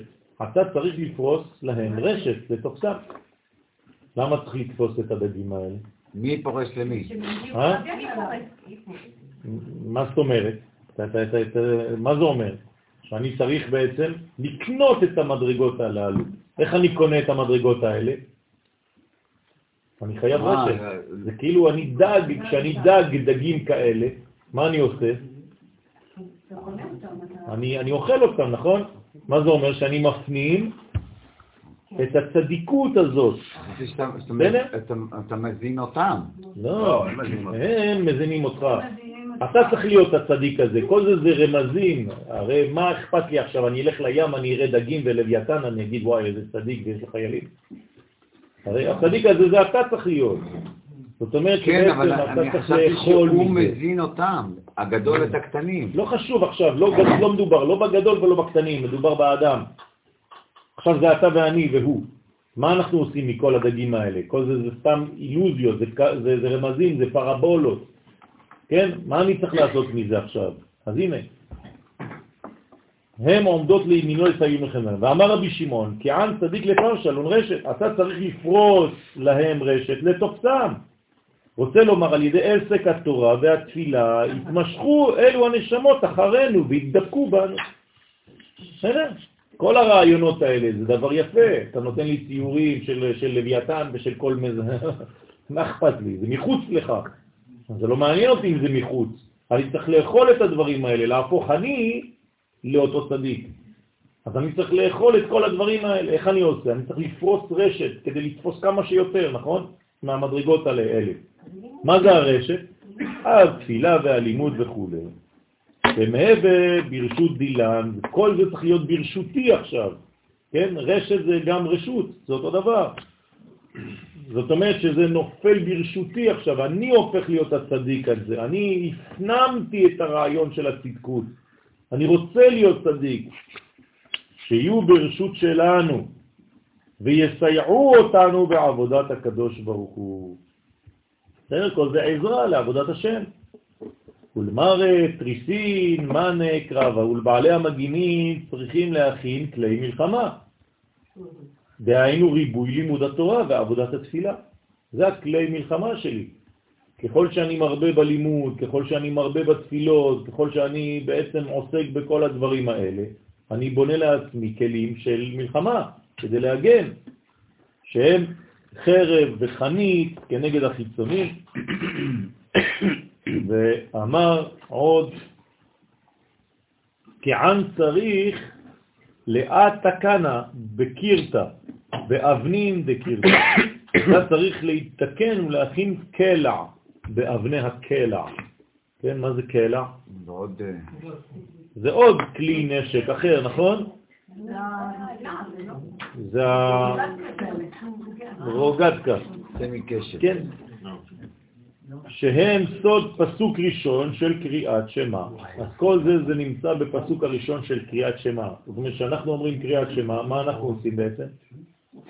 יוצאים למלחמה, זה קרב, קריאת שמה. ואנחנו יורים על כל החיצונים כדי שלא יאחזו בנו. למה אומרים קריאת שמה על המיטה? כי בלילה יש סכנה, אז אתה, אתה עושה בעצם מגן מסביב. איך יעקב עשה את זה? עם אבנים. נכון? הוא שם מסביב לראש שלו אבנים, מסביב לגוף, כדי להגן עליו מכל מיני עקרבים, כל מיני חיות. כן. אז זה, זה במונחים פנימיים, זה אומר שלפני שאתה הולך לישון, אתה צריך לבנות מערכת של שמירה, כדי שלא יחדרו בך כל מיני חיצונים, ואחרי זה אתה שואל את עצמך למה אתה חולם חלומות כאלה. כלומר, החלום גם תלוי באיזו שמירה עשית לפני שהלכת לישון, אם בכלל עשית שמירה. לכן, הנשמה שלך עולה למדרגות, וחז ושלום, אם לא עשית קריאת שמה, אז נאחזים בה כל מיני דברים שליליים. אבל בארץ ישראל יש את כל הקליפות האלה? יש בקומה יותר אה, קדושה, כן, פחות חמורה, אבל יש, בוודאי שיש. מה שאין בארץ ישראל זה שדים.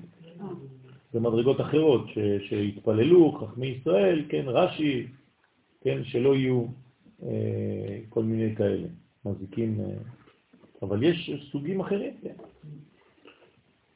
אנחנו רואים את הביטוי שלהם,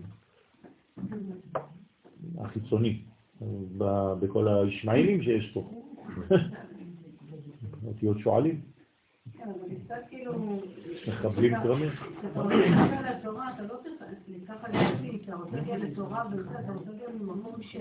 או... בסדר, אבל זה מה שקורה. הוא לא אומר לנו כל הזמן לחשוב על זה, אבל זה מה שקורה דה פקטו. כלומר, לא זה משהו אחר. אתה בעצם לומד תורה, אתה מתקדם בתורה, בתפילות שלך, אבל תדע לך שיש לך בניין של כלים, של כלי מלחמה. גם אם אתה לא חושב על זה כל היום, זה מה שיש לך. יש לך מלא כלים. אתה לא תחשוב על זה כל הזמן, נגד מי אני נלחם. אבל זה קורה, כי אתה נמצא בעולם של תורה, ובעולם של תורה מתקיפים אותך עוד יותר. כלומר, כל הגדול מחברו, היצר הרע תוקף אותו עוד יותר מאחרים. למה תוקף אותו יותר מאחרים? כי יש יותר אוכל שם, הוא צדיק. כשהולכים לאכול אצל הצדיק, אתה יכול לאכול ארוחה חבל על הזמן. אצל הרשעים, היצר הרע אפילו לא הולך לשם, כי אין מה לאכול. כן? אבל אצל הצדיק כל הזמן תוקפים אותו, כל הזמן הוא במתקפות, כן? בקשת בגירים דקשת, בקשת ובחיצי הקשת, שהם סוד כללות קריאת שמה. אז לכן קריאת שמה זה בעצם כל הכלים, כל המגנים האלה, ולכן זה נקרא חרב פיפיות בידם. זה- אה, בסדר?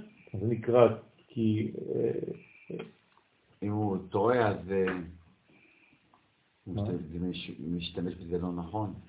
זה כאילו, לאחרת, יש שני צדדים. נכון. ולכן צריך להיזהר מאוד ב, אה, באמירה, בהגיה של, ה, של המילים בקריאת שמה, לא לדלג, לא לקפוץ ולא לא לומר מילים שלא כתובות. כן?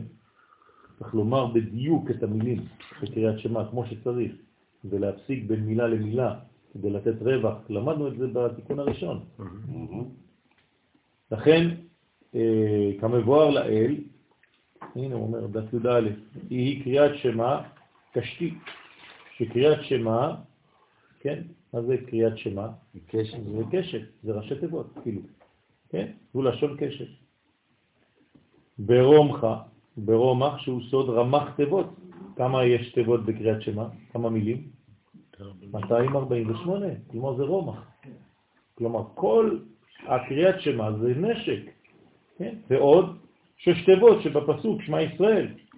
אז מה זה שש תיבות של שמע ישראל, השם אלוהינו, השם אחד? זה ו', זה שש, זה רומח, זה אחרת. אז יש לך רומח, חרב, יש לך סייף, יש לך הכל. כל קריאת שמה זה רק כלים של נשק נגד כל הקליפות. לכן אנחנו אומרים פעמיים ביום לפחות קריאת שמה. חייב לומר את זה בכוונה מאוד גדולה. עד כדי כך שאומרים חכמים שמי שלא אומר את הקטע הראשון בכוונה צריך לחזור. בסייפה. כן, נכון, נכון, אבל זה- מה שזה אומר. כלומר, ברגע שאתה מקבל עול מלכות שמיים, כן, מה זה אומר? אתה נותן למנגנון לעבוד. יפה, זאת אומרת שאתה בעצם הופך להיות כלי קיבול. וכדי להיות כלי קיבול, אתה גם חייל באותו זמן, בלי לדעת אפילו. כן, כולנו חיילים של הקדושה. עכשיו שאתה יודע את זה, זה צריך להיות מקום מאוד מאוד מאוד אה, חשוב. אתה לא רק קורא קריאת שמע כדי לקבל עול מלכות שמיים, עכשיו יש לך נתון חדש, בגלל שאתה לומד, שאתה יוצא לקרב עכשיו. ואתה מכוון, לשם ייחוד קודשה ברכו, שכינתה, קדוש ברוך הוא, אני עכשיו אחד מהחיילים שלך. כלומר, בזכות קריאת השמע שאני הולך לומר עכשיו, יהיו פחות פיגועים.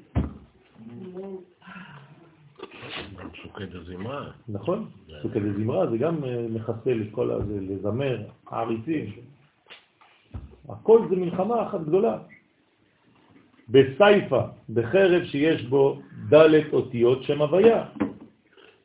אז זה אותה חרב, יש בה גם כן ארבע אותיות של שם הוויה, י' כו' זה החרב. אז אתם רואים שיש פה מלא מלא מלא מדרגות. רוצה לומר בכוח שם הוויה שיזכיר בקריאת שמע ובתפילה, הורגים ומבטלים את כוח החיצונים. אז אנחנו בעצם פעמיים ביום יוצאים לקרב לפחות.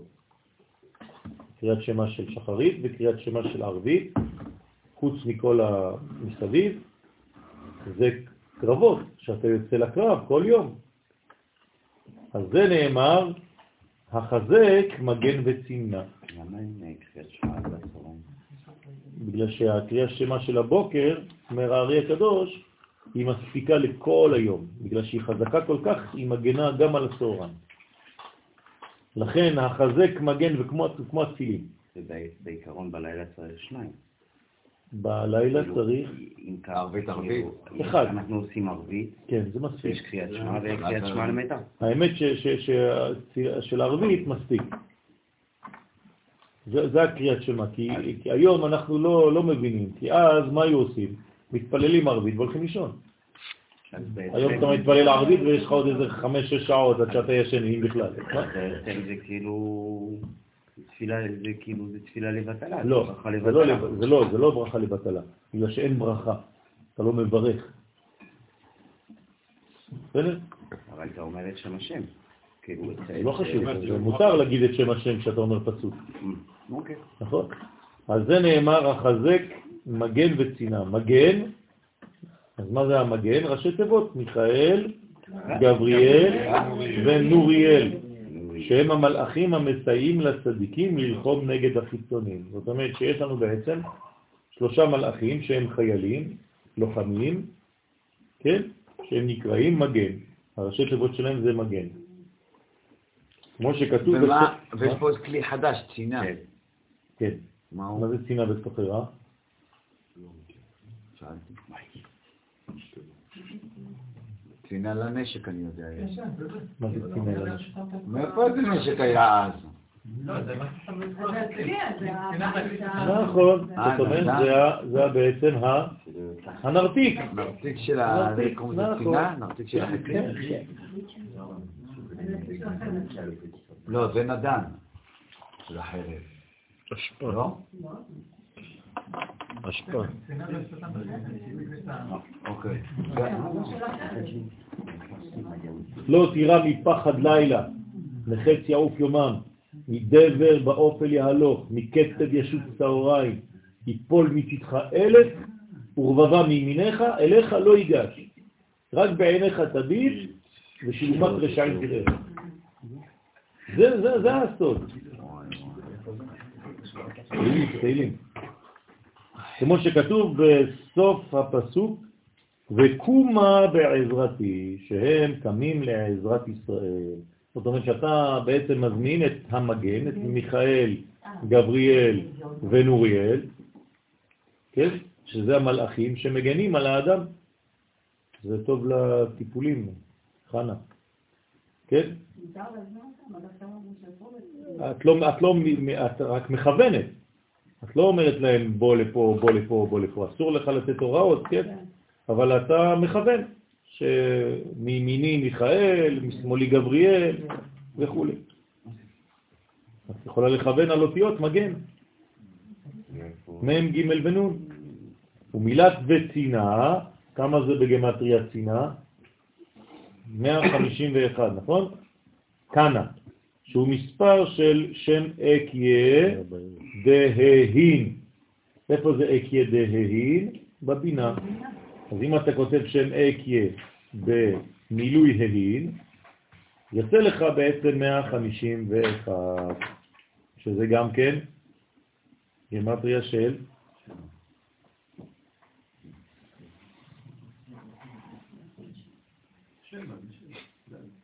מה?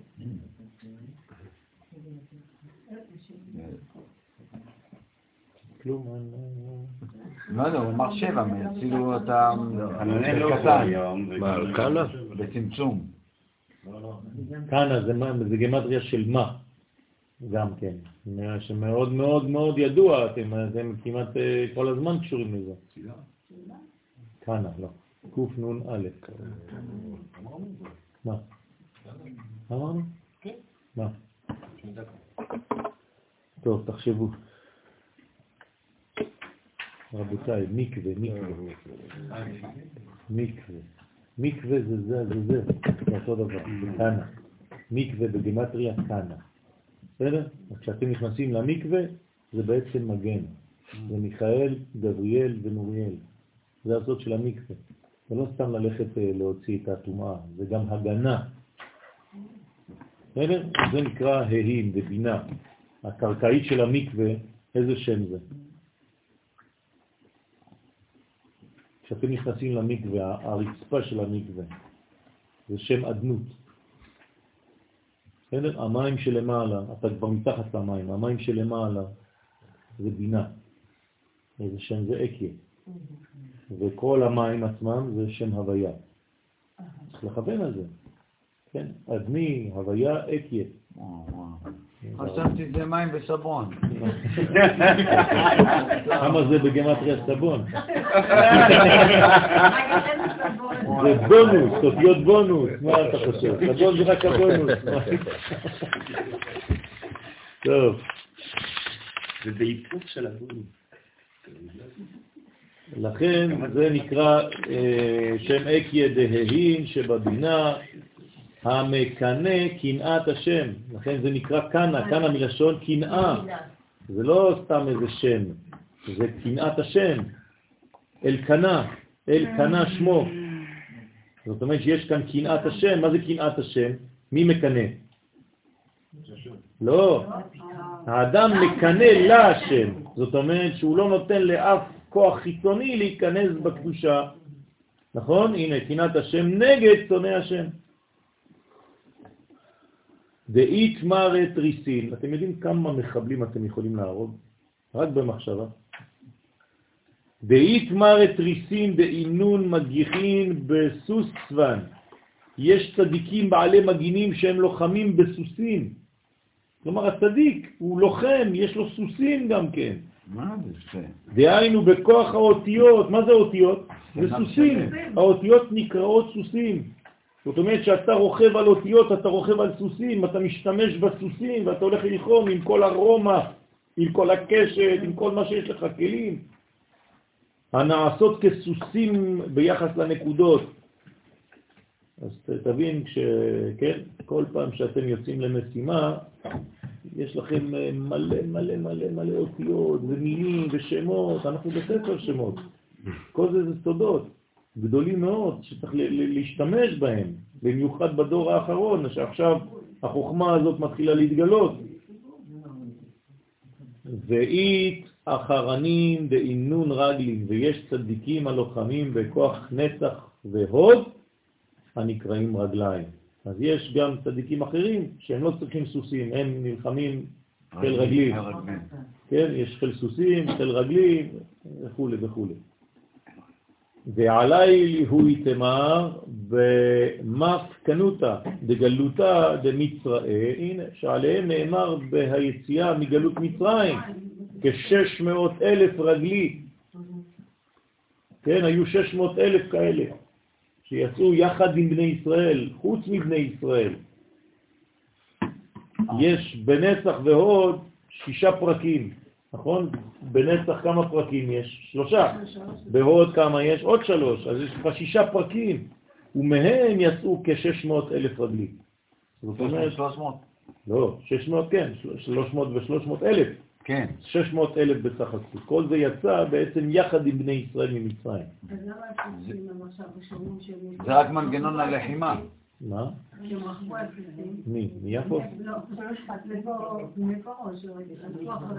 בוודאי, כי הוא חייב לרדוף ביחס למה שהוא רוצה לתקוף. אז כמה הם יצאו? 600 רכב, נכון? ושלישים על כולו. מה זה ושלישים על כולו? שלושה על כל רכב? קשוב כפול שלוש. כן, זאת אומרת שהם רצו בעצם ללחום נגד ג' קווים של הקדושה. פרעה מבין את זה, פרעה יוצא עם קבלה מעשית נגד הקדושה שעכשיו יוצאת מגלות לגאולה. זאת אומרת שהגוי הזה יודע בדיוק מה קורה כשעם ישראל יוצא מגלות לגאולה. אז הוא רודף אחריו בכלים שמתאימים למה שהוא רוצה לחבל. אבל ברוך השם, הקדוש ברוך הוא מצילנו מידם, בכל דור ודור קמים עלינו לכלותנו. הקדוש ברוך הוא מצילנו מידם. זה מה שקורה ביציאה מצרפת? כן, כן, בוודאי, בוודאי. כשיש גאולה, כשיהיה... מה זה גאולה בכלל? מה זה גאולה? יפה מאוד, זה רק דבר אחד. איך אני יודע? כתוב ברמב"ם. הרמב"ם איך הוא מסביר גאולה? רק דבר אחד. אם יהיה נידחך בקצה השמיים, משם ייקח לך ויביאך אל הארץ. והוא אומר רק פסוק אחד, כשהרמב"ם מדבר על גאולה, הוא אומר רק פסוק אחד, פסוק של עליות. מי שלא מבין את זה, שגאולה זה עלייה, אז הוא לא עוסק בזה. אבל מי שמבין את זה, הוא עוסק בזה כל הזמן. כי זה הדבר העיקרי, שיהודים יעלו לארץ ישראל. זאת הגאולה האמיתית. ולכן יש שמירה, כי ברגע שזה קורה יש התקפות. כמו שעלינו לארץ, היא הייתה שואה, כל פעם שיהודים רוצים לעלות לארץ, עושים להם מיני שואה כזאת כדי לחבל בתהליך. פרטיות בטח. נכון, ואסור אסור לתת לזה להתקרר. לכן צריך כל הזמן להמשיך הפעילות הזאת. אז כל אחד מכם, בעולם הפרטי הקטן שלו, היום אנחנו כולנו בעולם גדול עם האינטרנט, עם הפייסבוק וכל זה, אתם יכולים לשלוח כל היום, כל היום מסרים, ולא חשוב איפה אתה חי. אתה יכול להיות פה, אתה יכול להיות בניו יורק, אתה יכול בפריז, כולם מקבלים את זה תוך שנייה. זה חבל על הזמן, זה כלי מלחמה גדול מאוד. כן? אז, אז צריך להשתמש בזה כמובן בקדושה. ולהשתמש בדברים הזה, לכתוב דברים ולעודד את היהודים בכל מקום בעולם וחוץ, כל פעם, כל פעם, כל פעם עד שהם מתעוררו. כי מה קורה להם? ברגע שהם מתעוררים, אז עוד פעם מרדימים אותם על ידי איזה, כן, מישהו עושה איזה הרצאה טובה, עוד פעם זריקת הרדמה. כן, זה כמו ריקוד, זה נקרא ולס. אבל המהות של היהודים... כי עמנואל, ולס. אז פעם אתה מתעורר, פעם אתה מתקרר, כן? שבוע שעבר רוצים לעלות, כולם רוצים לעלות, ולס אומר להם איזה משהו בכנסת שם, כולם מתקררים, אה, הוא אוהב אותה, אוהבים את היהודים, בוא נשאר אותם. וכל היהודים שלא מבינים מה הם אומרים, שזה יופי, ראית איך הוא מדבר. יאללה, נשאר. בוא נשאר. לא מבינים את זה. אחד התקשר אליי אתמול, אומר לי, ראית איך הוא דיבר עלינו? אמרתי לו, בטח, כדי שתישאר עוד אלפיים שנה שם. אמר, אתה לא מבין שזה ריקוד? קוראים לזה ולס. יש ולס של טון אחד, יש ולס של שתיים, ולס של שלוש וולס של ארבע. עם ולס זקת חותם. טוב, אסור ליפול למלכודות האלה, כן?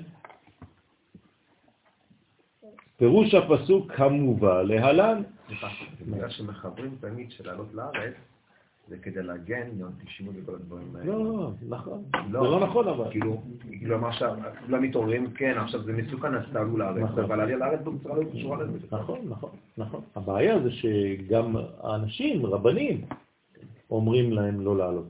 כן. אומרים להם לא לעלות, כן, רבנים. שנותנים מענה טוב ליהודים שם. לא, זה, זה, זה מה שאני אומר עכשיו, זה ואל. אבל, אבל, אבל הרבנים שנמצאים שם, יש רבנים שאומרים ליהודים לא לעלות. גם להפך. כן, זה רב אבל? כן. הרב הראשי זה. צדיק, זה? ליברטן? הרב הראשי לצרפת אמר. גולדמן. לא... אה, גבריאל של הכפר? לא. תוהה על המושג לא הזה. רב. לא ז"ל, לא יודע. זה שחיבר את הגמרא. לא, לא, לא, לא, לא. טוב, זה שיטה, זה שיטה שהיא אנטי-ציונית. זה ידוע, בסדר, אנחנו מכירים את זה, אבל צריך להיזהר מאוד, זה, זה שיטות מסוכנות מאוד, שחז ושלום משאירות את עם ישראל בגלות. כן, כמובן שזה פחות ופחות, כן, ברוך השם, אה, אתמול, אה, אתם לא מכירים, אבל לא חשוב, אה, רב אחד מאוד מאוד מאוד ידוע בצרפת, כן, ביקש ממני לקנות לו את כל הספרים של הרב קוק. אנטי-ציוני לכאורה, כן? דיבר איתי, כן? ישב לידי, אומר לי, תגיד לי, אני יכול ללמוד את הספרים של הרב קוק? בכבוד, הוא אומר לי, תעשה לי רשימה. אמרתי לו, אל תדאג, אני אביא לך את הספרים. רק תקרא, רק תיכנס. ברוך השם. זה רב שכולכם שומעים עליו, כן? שהוא עדיין שם. אבל ברוך השם, הנה, הדברים משתנים. בחלק מצרים גם, שהמצרים דיברו לבני ישראל בפרח, תישארו, תהיו נכון, איתנו, נכון, נכון. נכון. יהיה לכם טוב, נכון. וזה נקרא בפרחים. כן, בדיוק, אתה פה אחד. זה, זה, זה, זה, נכון. טוב, פירוש הפסוק המובא להלן, שמעו, הר- שמעו הרים את ריב השם. הקדוש ברוך הוא אמר למיכה הנביא, שיאמר לישראל בפרסום, עד שישמעו גם ההרים את ויכוח השם עם ישראל. זאת אומרת שעד שההרים, עד שהחומר, עד שהדומם ישמע את הוויכוח של הקדוש ברוך הוא עם עם ישראל. דרך הנביא מיכה. וגם ישמעו והאיתנים מוסדי ארץ, שהם הרים חזקים ומוסדי ארץ, כולם ישמעו את הוויכוח של השם עם ישראל. למה הוא צריך להתווכח איתם? כן, כי, כי ככה הקדוש ברוך הוא איתנו, אנחנו תמיד בוויכוחים. כמו שיר השירים, זה רק ויכוח אחד גדול. הבנים? יהודי זה ויכוח, כן. שני יהודים, שלוש דעות. רק כן. שלוש? מי? שני יהודים, שלושה בתי כנסת. אחד שאתה נכנס, שלוש, אפשר לעשות את אחד שאתה. רב איתו ואחד שאתה לא נכנס. ברוך השם. קם רבי שמעון, פתח ואמר, כן? לפרש מה שכתוב. כן, אתם זוכרים את היהודי שהלך לאי בודד, בנה שני בתי כנסת. אמרו לו למה? הוא אומר, אחד אני נכנס ואחד אני לא, אף פעם לא ניכנס לזה. מעצבנים אותי שם. כן, לא נתנו לי כבוד וזה טוב. קם רבי שמעון, פתח ואמר, לפרש מה שכתוב, שמעו הרים את ריב השם. כלומר, מה זה מזכיר לכם?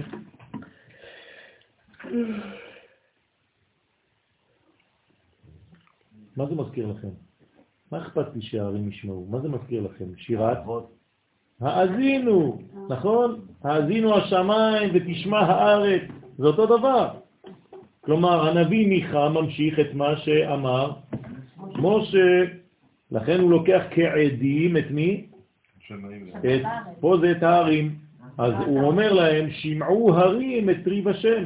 משה יכול לדבר עם השמיים כי הוא בקומה, אבל כל הנביאים האחרים הם בקומת הארץ, אז הם מדברים עם ההרים. יש גם זה כבר מדרגה עליונה, אבל בארץ. אה? שראינו מקודם, הערים, גבעות, נכון, גבעות. גבעות, סליחה. נכון. שמעו הרים את ריב השם. הוא מפרש, מה ריב, מי נקרא ריב, מה זה הריב הזה? ואמר, דה שכינתה, זוהי השכינה. למה השכינה נקראת ריב? בגלל שהיא מידת הדין. כלומר, כשיש מכות, למשל במצרים, אנחנו עכשיו בפרשה של מכות, נכון? מי מרביץ את המכות האלה? יפה, מלכות דאצילות. זאת אומרת שהמלכות דאצילות, משם יוצאות המכות. לכן כל פעם שאתה מדבר על אישה, אתה מדבר על כוח לוחמה, אשת חיל. זאת אומרת שהיא בעצם הריב, היא המלכות, היא רבה את המלחמה של הקדוש ברוך הוא. לכן דה שכינתה זו היא השכינה, שנקראת ריב, הוא מפרש, דאי ריב השם, שהיא נקראת ריב השם, ואמר כי ריב זה אותיות רבי. דהיינו, דאי רבי או רב, כי כל רבי הוא מארץ ישראל. לא אומרים רבי, אומר הזוהר, למי שלא חי בארץ ישראל. אין דבר כזה רבי בחוץ לארץ. זה מה שאומר הזוהר, כן? רבי זה כינוי לרב של ארץ ישראל. וכל רב הוא מבבל. כלומר, אתה רוצה לדבר על רב שהוא בחוץ לארץ, שהוא בבבל, תקרא לו רב, אתה לא יכול לקרוא לו רבי. כן? יש גם לא רבי. כן. רוצה לומר, יש עוד גם רב בריח, כשהמלכות מקבלת מזעיר אנפין, בעלה, הערה מבחינת אחוריים בהוויה פשוטה שמספרה עין ב', נכון? ומבחינת אחוריים דשם מה שמספרה למד, 130, וביחד הם מספר רב. זאת אומרת שהאחוריים של עב והאחוריים של מה, עב מה, זה נקרא רב. ורב זה רב של חוץ לארץ. כן. כלומר, חוץ לארץ זה אחוריים. זה מדרגה של אחוריים. בוודאי, ארץ ישראל זה פנים, זה לא אחוריים. ואז נקראת המלכות רב, וכשמקבלת גם הערת י' אותיות דשם הוויה דאלפין, נקראת רבי, כלומר, הוספת עכשיו את השם עצמו, את היוד אותיות של שם הוויה. בסדר? אז פה זה הופך להיות רבי. כלומר, רבי זה ארץ ישראל, תמיד. הוא מפרש בגין בנאה יהי ריב, ובשביל בניה תלמידי חכמים הנקראים ברבי, כן? כמו שאומרים המרוקאים, ברבי, תמיד ברבי עזז, כן? ברבי ורבן ורבה. אז יש פה רבי, רבן, רבה וכו'. היא נקראת ריב. שבימיהם רבתה המחלוקת בישראל בדיני תורה שבעל פה. אז יש הרבה הרבה מחלוקות, אז זה נקראים רבי בגלל שהם רבים כל הזמן. הם בריב כל הזמן. מי שלא מבין את זה, הוא חושב שזה סתם מחלוקת שהיא לא טובה, אבל להפך, זה מביא אור יותר ויותר.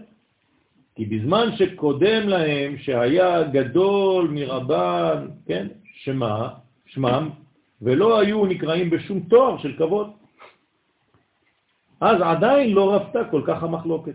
כלומר, היו דורות שלא היו נותנים להם את כל התארים האלה, ואז לא הייתה מחלוקת, כמבואר במשנה במסכת חגיגה, בעניין המחלוקת של דין סמיכה ביום טוב, לא סמיכה כדי לישון, כן? לא. כן. שפרש רש"י שם שזו היא מחלוקת הראשונים, כן, הראשונה שהייתה בין חכמי ישראל. וזה שאמר ריב ודאי בכולהו תנאים ואמוראים, שבכל התנאים והאמוראים עשינו ריב ופלוגתא. זה בונה וזה סופר. ומצידם נקראת המלכות שהיא תורה שבעל פה בשם ריב השם. ככה רבים את מלחמות השם, כלומר מלחמתה של תורה. זה מלחמה קדושה. כן. ככה, יוצאים הגילויים, בגלל שאנחנו מתחככים אחד בשני. הוא אומר ככה ואני אומר הפוך, והוא אומר הפוך ואני אומר ככה. כן, זה לא כדי ללכת מכות, אלא כדי לברר את הרצון האלוהי. מי שלא מבין את זה, הופך את זה למחלוקת של שנאה, חד ושלום. כן, אבל באמת, השורש זה כדי לגלות את רצון השם. דהיינו רי במחלוקת לשם שמיים. מה זה שם שמיים? מלכות. שם שמיים, לא שמיים. בסדר? זה המלכות. כלומר, מחלוקת לגילוי. אני רוצה להגיע למלכות, אני רוצה להגיע לגילוי, לכן יש לי מחלוקת, לא סתם כדי לריב ולהגיד להפך ממה שהוא אומר. כן. דהי מריבת בהון בשיט סדרי משנה, שהיא מריבה בהם בשישה סדרי משנה. כי כל המחלוקת בש"ס היא מבחינת המלכות. הנה, נכון? הוא מפרש הטעם שהמשניות נסדרו בשישה סדרים. למה יש ש"ס? מה זה ש"ס? זה שישה סדרים. כן? זה כל הסדרים שיש. מה זה הסדרים? אתם מכירים סדרים? תן לי סדר. נזיקים, נשים, פסחים. זמנים, לא. פסחים זה בתוך זמנים. בסדר? זרעים וכו' וכו'. זה נקרא סדרים. יש שישה כאלה. בסדר? בתוכם יש את כל הגמרות שאתם שמעתם עליהן. בגין בעלה, דאי הוא עמודה דאמצעיתא, בשביל בעלה זה אירנטין. כל זה לשם שמיים, לשם של השמיים. זה אירנטין נקרא שמיים, ושם שמיים זה המלכות, שהיא מקבלת הערת ו' קצוות שבו. לכן כליל שיט סדרין, לכן יש שישה סדרים, תורה שבעל פה כלולה משישה סדרים. בסדר? כלומר, מהשורש זה אירנטין. שהמלכות מקבלת ממנו. יש לכם עוד כוח? טוב, פירוש הפסוק המובא להלן. או יחזק במעוזי, אם יחזק בתורתי וישוב בתשובה, על ידי זה יעשה שלום לי, להניח דעתי ואפי מלהענישו. שלום יעשה לי ממידת הדין שלא יוכל לקטרג, לומר מה נשתנו אלו מאלו. רש"י. בואו נראה מה הוא אומר פה. ועלי הוא איתמר, ועל תלמידי חכמים המריבים זה עם זה בהלכה, שהם המרבים שלום בעולם. שימו לב, מצד אחד אתה אומר שהם רבים, וזה עושה הפוך. וזה עושה הפוך, וזה הפוך. מה זה מרבים שלום? מוסיפים. מוסיפים מה? שפע. השלמה, זה נקרא שלום. הם משלימים את העולם הזה, כל אחד בגוון שלו, כל אחד בשיטה. אז לכן הם מרבים שלום בעולם, שנאמר, כן, נאמר, או יחזק במעוזי, יעשה שלום לי, שלום יעשה לי, שכתובים כאן תרי שלמה, שתי פעמים שלום. אחד בעמוד דאמצעיתא, אחד בתפארת, שהוא עמוד האמצעי, אחד בצדיק ואחד ביסוד הנקרא צדיק. רוצה לומר שאלו תלמידי חכמים גורמים ייחוד זון. בסדר? Mm. כי בימות החול, בזמן הגלות, הם גורמים ייחוד זון הקטנים מבחינת יסוד ומלכות. ובשבתות גורמים ייחוד זון הגדולים מבחינת תפארת ומלכות. בסדר? אז מה זה זון הקטנים? יסוד ומלכות. מה זה זון הגדולים? תפארת ומלכות. בסדר? אז בימות החול זה יסוד ומלכות, ובשבת תפארת ומלכות.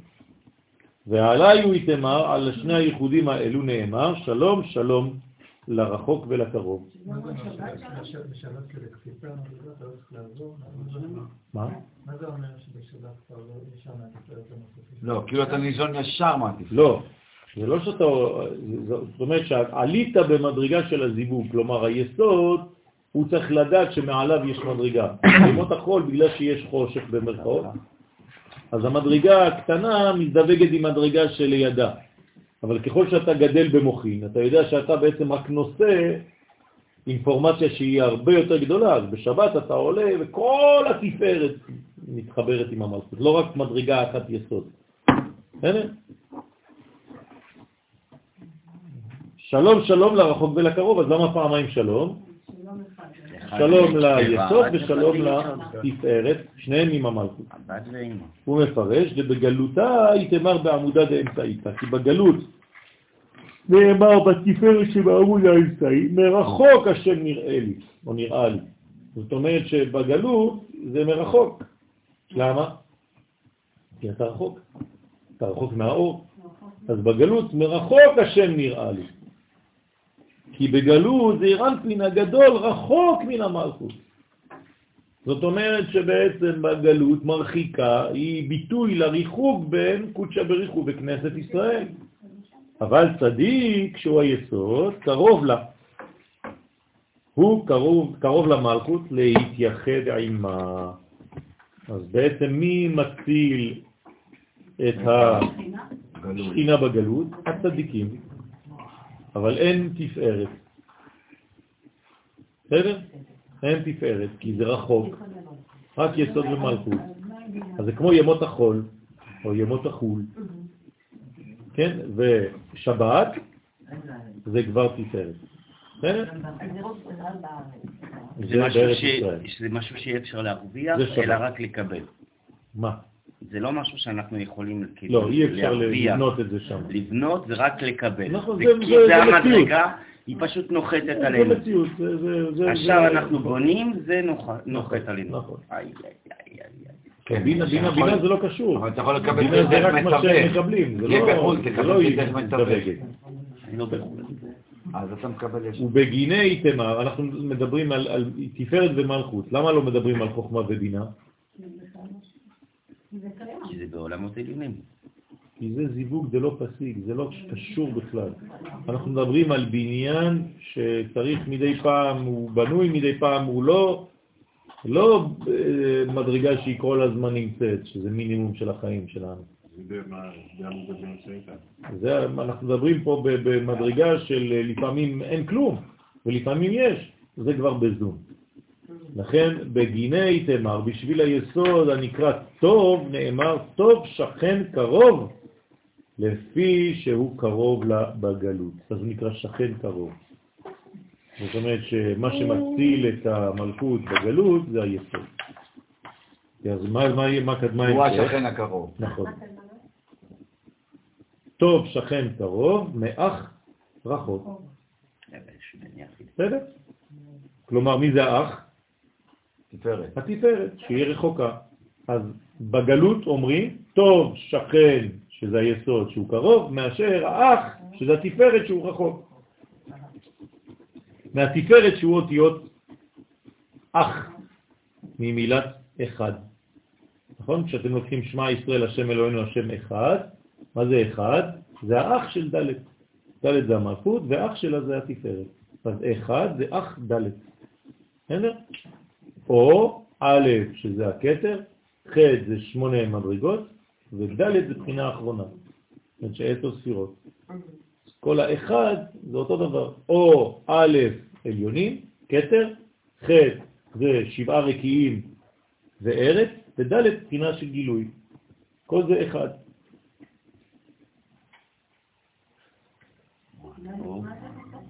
מלכות, בחינה ד' נקראת דלת. דלה וענייה, דלת, כדל בערבית. כן. טוב, אך ממילת אחד, והוא רחוק ממנה בגלות. בגלל הדל, כלומר הוא חסר לו.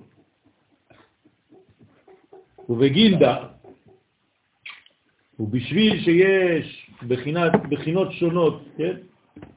בייחוד המלכות. כלומר, מה הבחינות שראינו עכשיו? שתי אפשרויות. נו, מה הן? תפארת. תפארת עם המלכות או יסוד עם המלכות. כלומר, או גלות או גאולה, או חול או שבת. אז בגלל שיש בחינות שונות בייחוד הזה, נאמר שמעו הרים הנה, תסתכלו, הוא מפרש, אילן אבהן, מי זה ההרים? הם האבות שאמרנו קודם, אתם זוכרים? כן. שהם המוראים, המושרשים בחסד גבורה תפארת. במלכות הנקראת הרים, כי מילת הר רומזת על ה' אותיות של שם אלוהים, ועל ריבוע שם אלוהים שמספרו רש. אז אם אתה לוקח את הריבוע של שם אלוהים, א', א', ל', א', ל', ה', כמו נע, נח, נחמה, כן? של שם אלוהים, יוצא לך 200 בגמטריה, וה' זה חמש אותיות של השם אלוהים. יוצא לך 205, זה ראשי תיבות הר. גמטריה הר. אתם איתי או אתם לבד? אתם, אני, אני לבד, אני כבר עשר דקות לבד. אני אומר לכם, אני יודע בדיוק איפה אתם. אני רודף אחרי הזנב שלך, שנייה, תורידי לו. רוצה לומר שמבחינת המוחין דאלוהים דקטנות. כן? כי אלוהים זה תמיד קטנות. שם הוויה זה גדלות, אלוהים זה קטנות. ולכן זה, זאת המדרגה, כלומר, כאן הזוהר מתייחס לייחודים שיש בזמן הגלות, שלא למות. אז יש ייחודים קטנים, זה נקראים קטנות המוחים, כלומר זה, זה משהו כדי לא למות, לשרוד. אתה לא יכול לחיות בגלות. לכן זה חידוש שכתוב, ויחי יעקב בארץ מצרים. אין דבר כזה. זה חידוש, אומרת התורה. כי הקדוש ברוך הוא נותן לו אפשרות לחיות, מינימום. אבל חיים אמיתיים זה ארץ החיים, זה ארץ ישראל, נקראת ארץ החיים. כי זה גדלות. זה שם הוויה. מה? אבל למדנו פעם אחת שהשם אלוהה הוא פה בארץ. לא, זה לא שהשם אלוהה הוא פה בארץ. זה כששם הוויה מתגלה באלוהות, זה משהו אחר. זה כשאתה עושה חיבור בין שניהם, זה לא אחד או השני. אז את ריב השם, אז הם רבים את ריב השם. מה זה ריב השם? עכשיו אתם מבינים? דה שכינתה ריב היא השכינה. דאי היא ריב עם אבהן, היא מריבה עם האבות, שהם האמוראים. בגין, אמוראים, מה זה אמוראים? מי זה אמוראים? מה הם כתבו אמוראים? זה לא איזה יפנים. אמוראים. אמוראים. מה זה אמוראים? מה זה תנאים? תנאים זה הגמרא. כתבו את המשנה, המוראים כתבו את הגמרא, סבוראים, מה זה סבוראים? כן, מה זה סבוראים? אתה רשמת את זה? אתה? עשו הסברה. עשו הסברה. צריך לדעת את זה, גאונים וכל התקופות האלה, זה לא סתם מילים. איי, איי, איי, איי, איי. טוב. לאט לאט, כן. שחקנו כדורגל. טוב. בעזרת השם, נעשה ונצליח. בגין דמרחקים לה מבעלה, לפי שמרחקים אותה מבעלה זה אירנפין, הנקרא הוויה. כלומר, כל מי שמרחיק את הגילוי הזה, כלומר מנתק בין, בין הזכר לבין הנקבה, בין הקדוש ברוך הוא לבין כנסת ישראל, חס ושלום זה מדרגה מאוד מאוד קשה. רוצה לומר כי אין לה ייחוד מצידם מבחינת המוחין דקטנות. הוא מפרש שהאבות באינון התקרו המוראים, הם נקראים המוראים. כן. אז הם הנקראים, הם, האבות זה נקרא המורא. זאת אומרת שיש בעצם מדרגה שמאפשרת יניקה בסיסית כדי שלא נמות לחלוטין בזמן הגלות. אז יש אה, מדרגה שנובעת מהמוראים האלה, שכתבו לנו את הגמרא, לכן זה התלמוד הבבלי. ללמוד היום גם תלמוד ארץ ישראלי. אז כאילו הכתיבה נועדה להזין אותנו? לכן תרגמו את זה לכתיבה. שלא... זה היה אסור בהתחלה. נמות לגמרי כי נשכח. זה היה אה, רק בעל פה, תורה שבעל פה, וזה הפך להיות לאט לאט תורה שבכתב. כלומר, כתבנו את כל התורה שבעל פה. איך? הרי זה אסור. אסור לכתוב את תורה שבעל פה. אז בגלל שפחדו שזה יתחיל להשתכח, ואז לא, זה נתק. ואז זה נתק מוחלט, אז שמרו את זה, אז כתבו את זה. גם יש פירוש אחר, כן, ש, שאפשר לכתוב בזמן שהחשש כבר מתחיל להיעלם. כי היה אסור לכתוב כדי שלא תהיה אחיזה. אבל ברגע שהאחיזה כבר לא גדולה כל כך, אפשר לכתוב. לכן היום כותבים הכל. מה ההבדל לתלמוד בבלי ותלמוד ירושלים? הבדל עצום. זה תלמוד בבלי, זה קושיות ושאלות ומחלוקות. תלמוד ירושלמי אין בכלל מחלוקת, זה הלכות. אה, זה קיצור, שולחן ערוך. זה לא קיצור. לא, זה פשוט... הוא לקח וצמצם. כולם מסכימים כבר. אין זה אומר וזה אומר וזה אומר וזה אומר וזה הוא חולק על זה והוא חולק על זה. כל התלמוד הירושלמי, כי בכללו, קצר יותר. כן, זה הרבה יותר קצר קודם כל, כי, כי זה פשוט החלטה, רואים את הדברים, זה כל כך ברור שאין כבר מחלוקת. למה אתה מביא עדיין קיים? בגלל שאנחנו צריכים לדעת איך הגענו להלכה הפסוקה. כלומר, מה הם הכלים שהביאו אותנו מכל מיני פסוקים להגיע להכרעת הדין. והתלמוד בבלי אנחנו מגיעים לתלמוד ירושלמי או הפוך? התלמוד הבבלי מגיעים לירושלמי, למרות שהירושלמי קיים לפני, ב- ברעיון, נכון? אבל כדי להגיע אליו מתחילים מרחוק. ככה זה. המטעים האחוראים שמנקים זה 200, זה לא 205, זה אמרתי, 200. זה חמש אותיות של שם אלוהים. חמש אותיות של שם אלוהים, א', ל', ה', י', מ'. הכל בנוי פה, היא רושמת הכל. ברוך השם, יש פה בדיקה יסודית. ומה שכתוב, והאיתנים מוסדי ארץ. אתה אמרתי לך שזה בגמטריה 200, אכלת, לא אכפת לך. לא, אני לא סופר את הקטנות. אתה לא. סופר, אני- היא עושה אני חשבון, הולך על הרעיון. אני מנסה להבין קודם כל את הרעיון הכללי. יפה. כשאני אתפוס את כל התמונה, אז אני אכנס לפרטים. טוב, אז מה שכתוב, והאיתנים מוסדי ארץ, אילן אינון תנאים, אלו הם התנאים. ואילן תנאים איתנים, תשימו לב, איתנים, תנאים זה אותן אותיות, בהיפוך עטבן, כלומר בהיפוך אותיות, כי אותיות תנאים, בהיפוך אותיות הם איתנים. זאת אומרת שמה זה המשנה? זה דבר שהוא איתן, כלומר חזק, יציב, כן? איתן זה חזק. ואינון, נצח והוד. רגליים. כלומר המשנה זה הרגליים בעצם. כי התנאים או התנאים או התנאים מושרשים בנצח והוד, בזעיר אנפין. כלומר זה בדיוק כמו שבא אחרי הנביאים. נכון, הם אה, יסודם מהנבואה, זה רוח הקודש. כדי להיות טענה אה, צריך אה, לדעת הרבה דברים. מי שלא יודע להחיות מתים, הוא לא יכול להיות טענה. למשל, צריך לדעת את כל תורת הכישוף, חוץ מהתורה. צריך לדעת את כל הסודות שלו שיש בעולם. זה טענה, טענה זה לא אה, ילד קטן. זה דברים גדולים מאוד. כן? אז הם באים מנצח והוד. כן, תנאים זה, עצום. והוא, אה, כולם נביאים, דרך אגב. כל התנאים היו נביאים. כן. והוד, נצח והוד, זה, זה הנצח והוד, וזה אירנטין, וגם היסוד כלול עמהם, ונקראים איתני עולם. לפי שבתורתם מסייעים לנצח והוד, ויסוד זה אירנטין לבנות את קומת המלכות הנקראת עולם.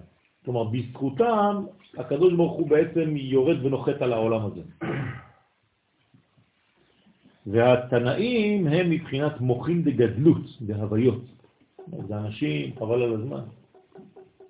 הגורמים בתורתם לייחוד דגדלות. זה מדרגות עליונות שגורמות לקדוש ברוך הוא להתייחד עם כנסת ישראל ברמה הגבוהה, תפארת ומלכות. ואמר כי והאיתן בהיפוך עצפן תניה, לכן כל פעם שכתוב תניה, כן, מה זה תניה? תנא. זה בעצם איתן, אבל תניה זה גם שם של קליפה. מה? איך הגעת מזה? בוודאי, זה שם של קליפה. תענייה וענייה. כן. טניה זה בעצם גם מילת איתן מצד אחד, אבל זה מי שמאפשר לתת נגד הטניה. טניה זה קליפה. לכן ספר הטניה הוא בא כדי לעשות מלחמה נגד אותה קליפה. לא טוב לקרוא לילדה בשם טניה. כן? בתף. זה בתף. בתף. בסדר?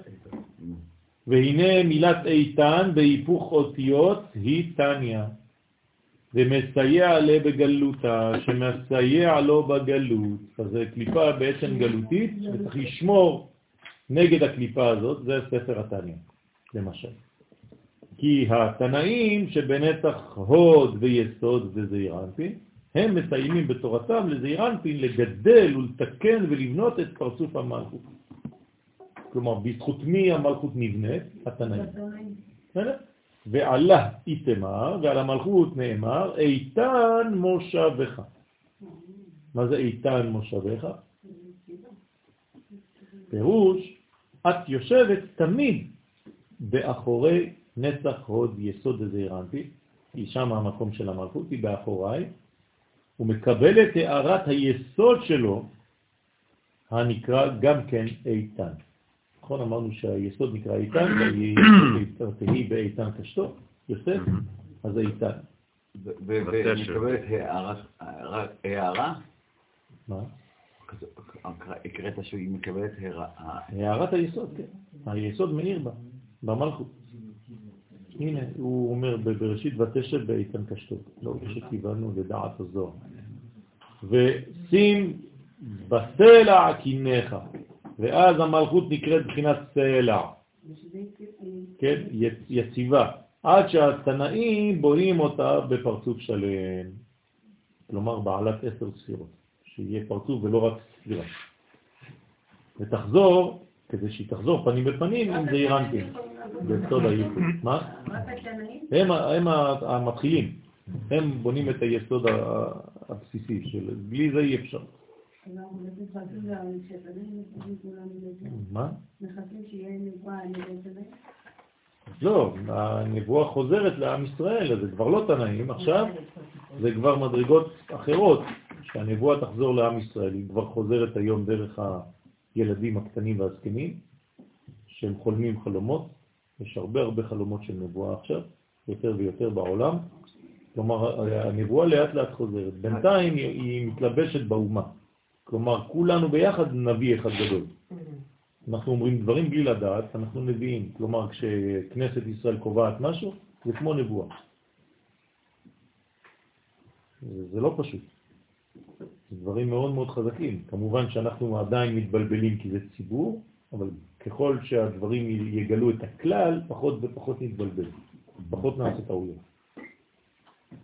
והי סלע, לה נפיק מינה, אלא טיפין טיפין, זה ער שם, זה ער שם. וסלע זה לא יצא ממנו אלא טיפות טיפות מים. מעט שם ומעט שם. זאת אומרת, מה זה סלע? סלע זה דבר שהוא בעצם אה, לא מאבד. הוא, אם יוצא ממנו, זה יוצא ממנו רק טיפות טיפות. כמאמר חז"ל, במדרש רבה, כשמשה היכה בסלע, פעם ראשונה לא יצאו מים רבים מהסלע, אלא טיפות טיפות. למה? הוא לא היה אמור להכות בכלל. אה?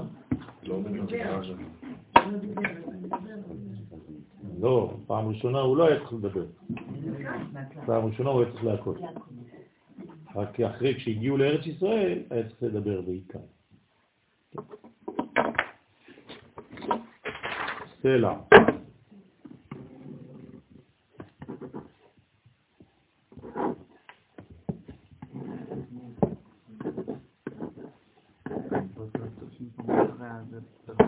אתם רואים את המילה סלע? כן. כתבתי את המילה סלע סמך, למד, עין. מה יש בפנים? מים. בתוך הסלע יש מים. בסדר? כלומר, הסלע מלא מים, אבל צריך להוציא אותם. אז איך מוציאים אותם? אם אתה מכה בסלע פעם אחת, יוצאים טיפין טיפין. זה עיר שם, זה עיר שם, זה מה שהוא אומר. כן? אז כשמשה היכה בסלע, פעם ראשונה, מה זה אומר? שאפילו דומן מלא מים. כלומר, אם סלע מלא מים, אז אתה יכול להיות הרבה יותר מזה. אפילו אדם שחושב שהוא בורק, כן, מלא מים. בסלע יש מים. 80 אחוז, 90 אחוז מהעולם זה מים. כן, 80 אחוז מהעולם זה מים. אז לא יצאו מים רבים מהסלע, אלא טיפות טיפות, וסודו הוא שמשה רבנו גרם אז ייחוד של היסוד בקטנות. Mm. לכן מה זה ההקאה של משה? ייחוד. אז הייחוד זה כמו הקאות. נכון? בגלל שזה היה מדרגה ראשונה. מדרגה ראשונה, לפני הגדלות, מתחילים במדרגה של קטנות. זאת אומרת, מי משמש יסוד ברגע הזה? המקל. יפה, המטה של משה. כן. המטה מתייחד עם הסלע שהיא המלכות. בסדר? אז משה לוקח את היסוד שלו ועושה הקאות. אז בשלב הראשון יוצאים רק מדרגות קטנות, טיפות טיפות, למה? כי זה מוכין בקטנות, זה מדרגה קטנה, מדרגה ראשונה. לכן לא יצא, אז הנה, ומשה רבנו גרם אז ייחוד של היסוד בקטנות, שהוא סוד המטה שנתייחד עם המלכות, לכן לא יצאה מן המלכות שיסוד תורה שבעל פה, אלא מעט מעט. כלומר, מה זה הגילוי הזה? זה תורה שבעל פה. תורה שבעל פה זה המלכות. תורה שבכתב זה זעיר אנפי. אז בהתחלה, כמה יוצא מתורה שבעל פה? לאט קטן, בקטנה. לא, לא יודעים הרבה הרבה הרבה מהתורה שבעל פה. יוצא לאט לאט, זה טיפין טיפין. רוצה לומר שכל אחד מסיק רק כפי יגיעתו בתורה. זה לא ניתן, זה כל אחד ממש צריך לפי העמל שהוא מפתח, שהוא בונה לעצמו, אז הוא מגלה. וכמה מחלוקות על אילן טיפין, וחוץ מזה יש מלא מחלוקות. לא, לא רק שיוצא קצת, לא, אלא הקצת שיוצא בגלל שאנחנו רחוקים מהזיווג הגדול, לא רואים בבירור. כי כרגע רב הנסתר. נכון, אז, אז, אז אם רב הנסתר, אז, אז הרבה מחלוקות. יש הרבה דילמה. מה? נכון, זה כמו ביאה ראשונה. וכמה מחלוקות על אילן טיפין, וכמה מחלוקות יש על אלו הטיפות. רוצה לומר לפי שיוצאות בבחינת קטנות, שהם דינים. לכן מתרבה המחלוקת על כל הלכה והלכה. על כל דבר קטן רבים 20 דפים. מה, אתה לא יכול להחליט? מי שלומד גמרא בפעם הראשונה אומר, מה יש להם? תגידו, מה, מה קרה לכם? ומן גרים דה, ומי הוא הגורם את המחלוקת? אמר, המורים. מה זה המורים? מורים. מורי, לא, כן. המורים. כן. המורים, הוא מפרש, אלו הם דאיתמר בהון, שנאמר בהם, כל המורה הלכה בפני רבו, חייב מיתה. כלומר, זה אסור לומר הלכה לפני הרב. לכן כל פעם שתלמיד פותח את הפה לפני הרב, מה הוא אומר? ברשות. זה לא סתם איזה נימוס, כן? ברשות מוריי ורבותיי, ברשות הרבנים, ברשות הרב הראשי, ברשות זה, ברשות זה, ברשות זה, כן, אני עכשיו הולך להגיד מילה, אבל אם הוא לא מבקש רשות, זה על להסתר, כן? כי התלמיד הוא בחינת קטנות, והמורה הלכה שהיא סוד הקלה בעצמה. מה זה הלכה? הקלה, זה אותו הנופיות, נכון? כלומר המלכות, הלכה זה קלה. אז כדי לגלות את זה, צריך לחכות שבוע.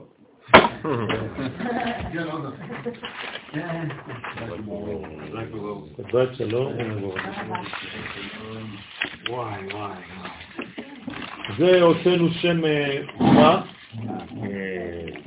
אתם צריכים לכוון בשם הזה לכל מצב של סכנה או הרגשה לא טובה, זה שם שמגן זה השם שעכשיו שייך לזמן שלנו, כי זה זמן של גאולה, וזה בגמטריה גאולה.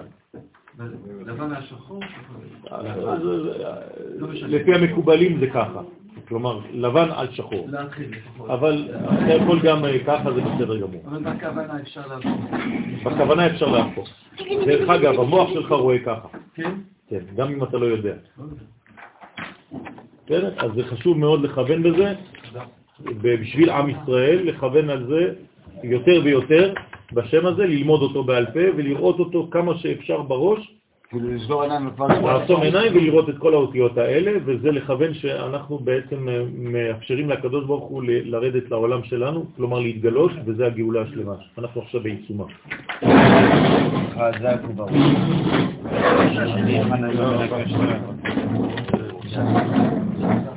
קח את זה, תשים ברעננה אם אתה רוצה לאנשים, בירושלים, מה שאתם צריכים. ברוך השם, אני לא עם צרפתים. אני לא עם צרפתים. ברוך השם. לא, אבל זה גם ישראלי.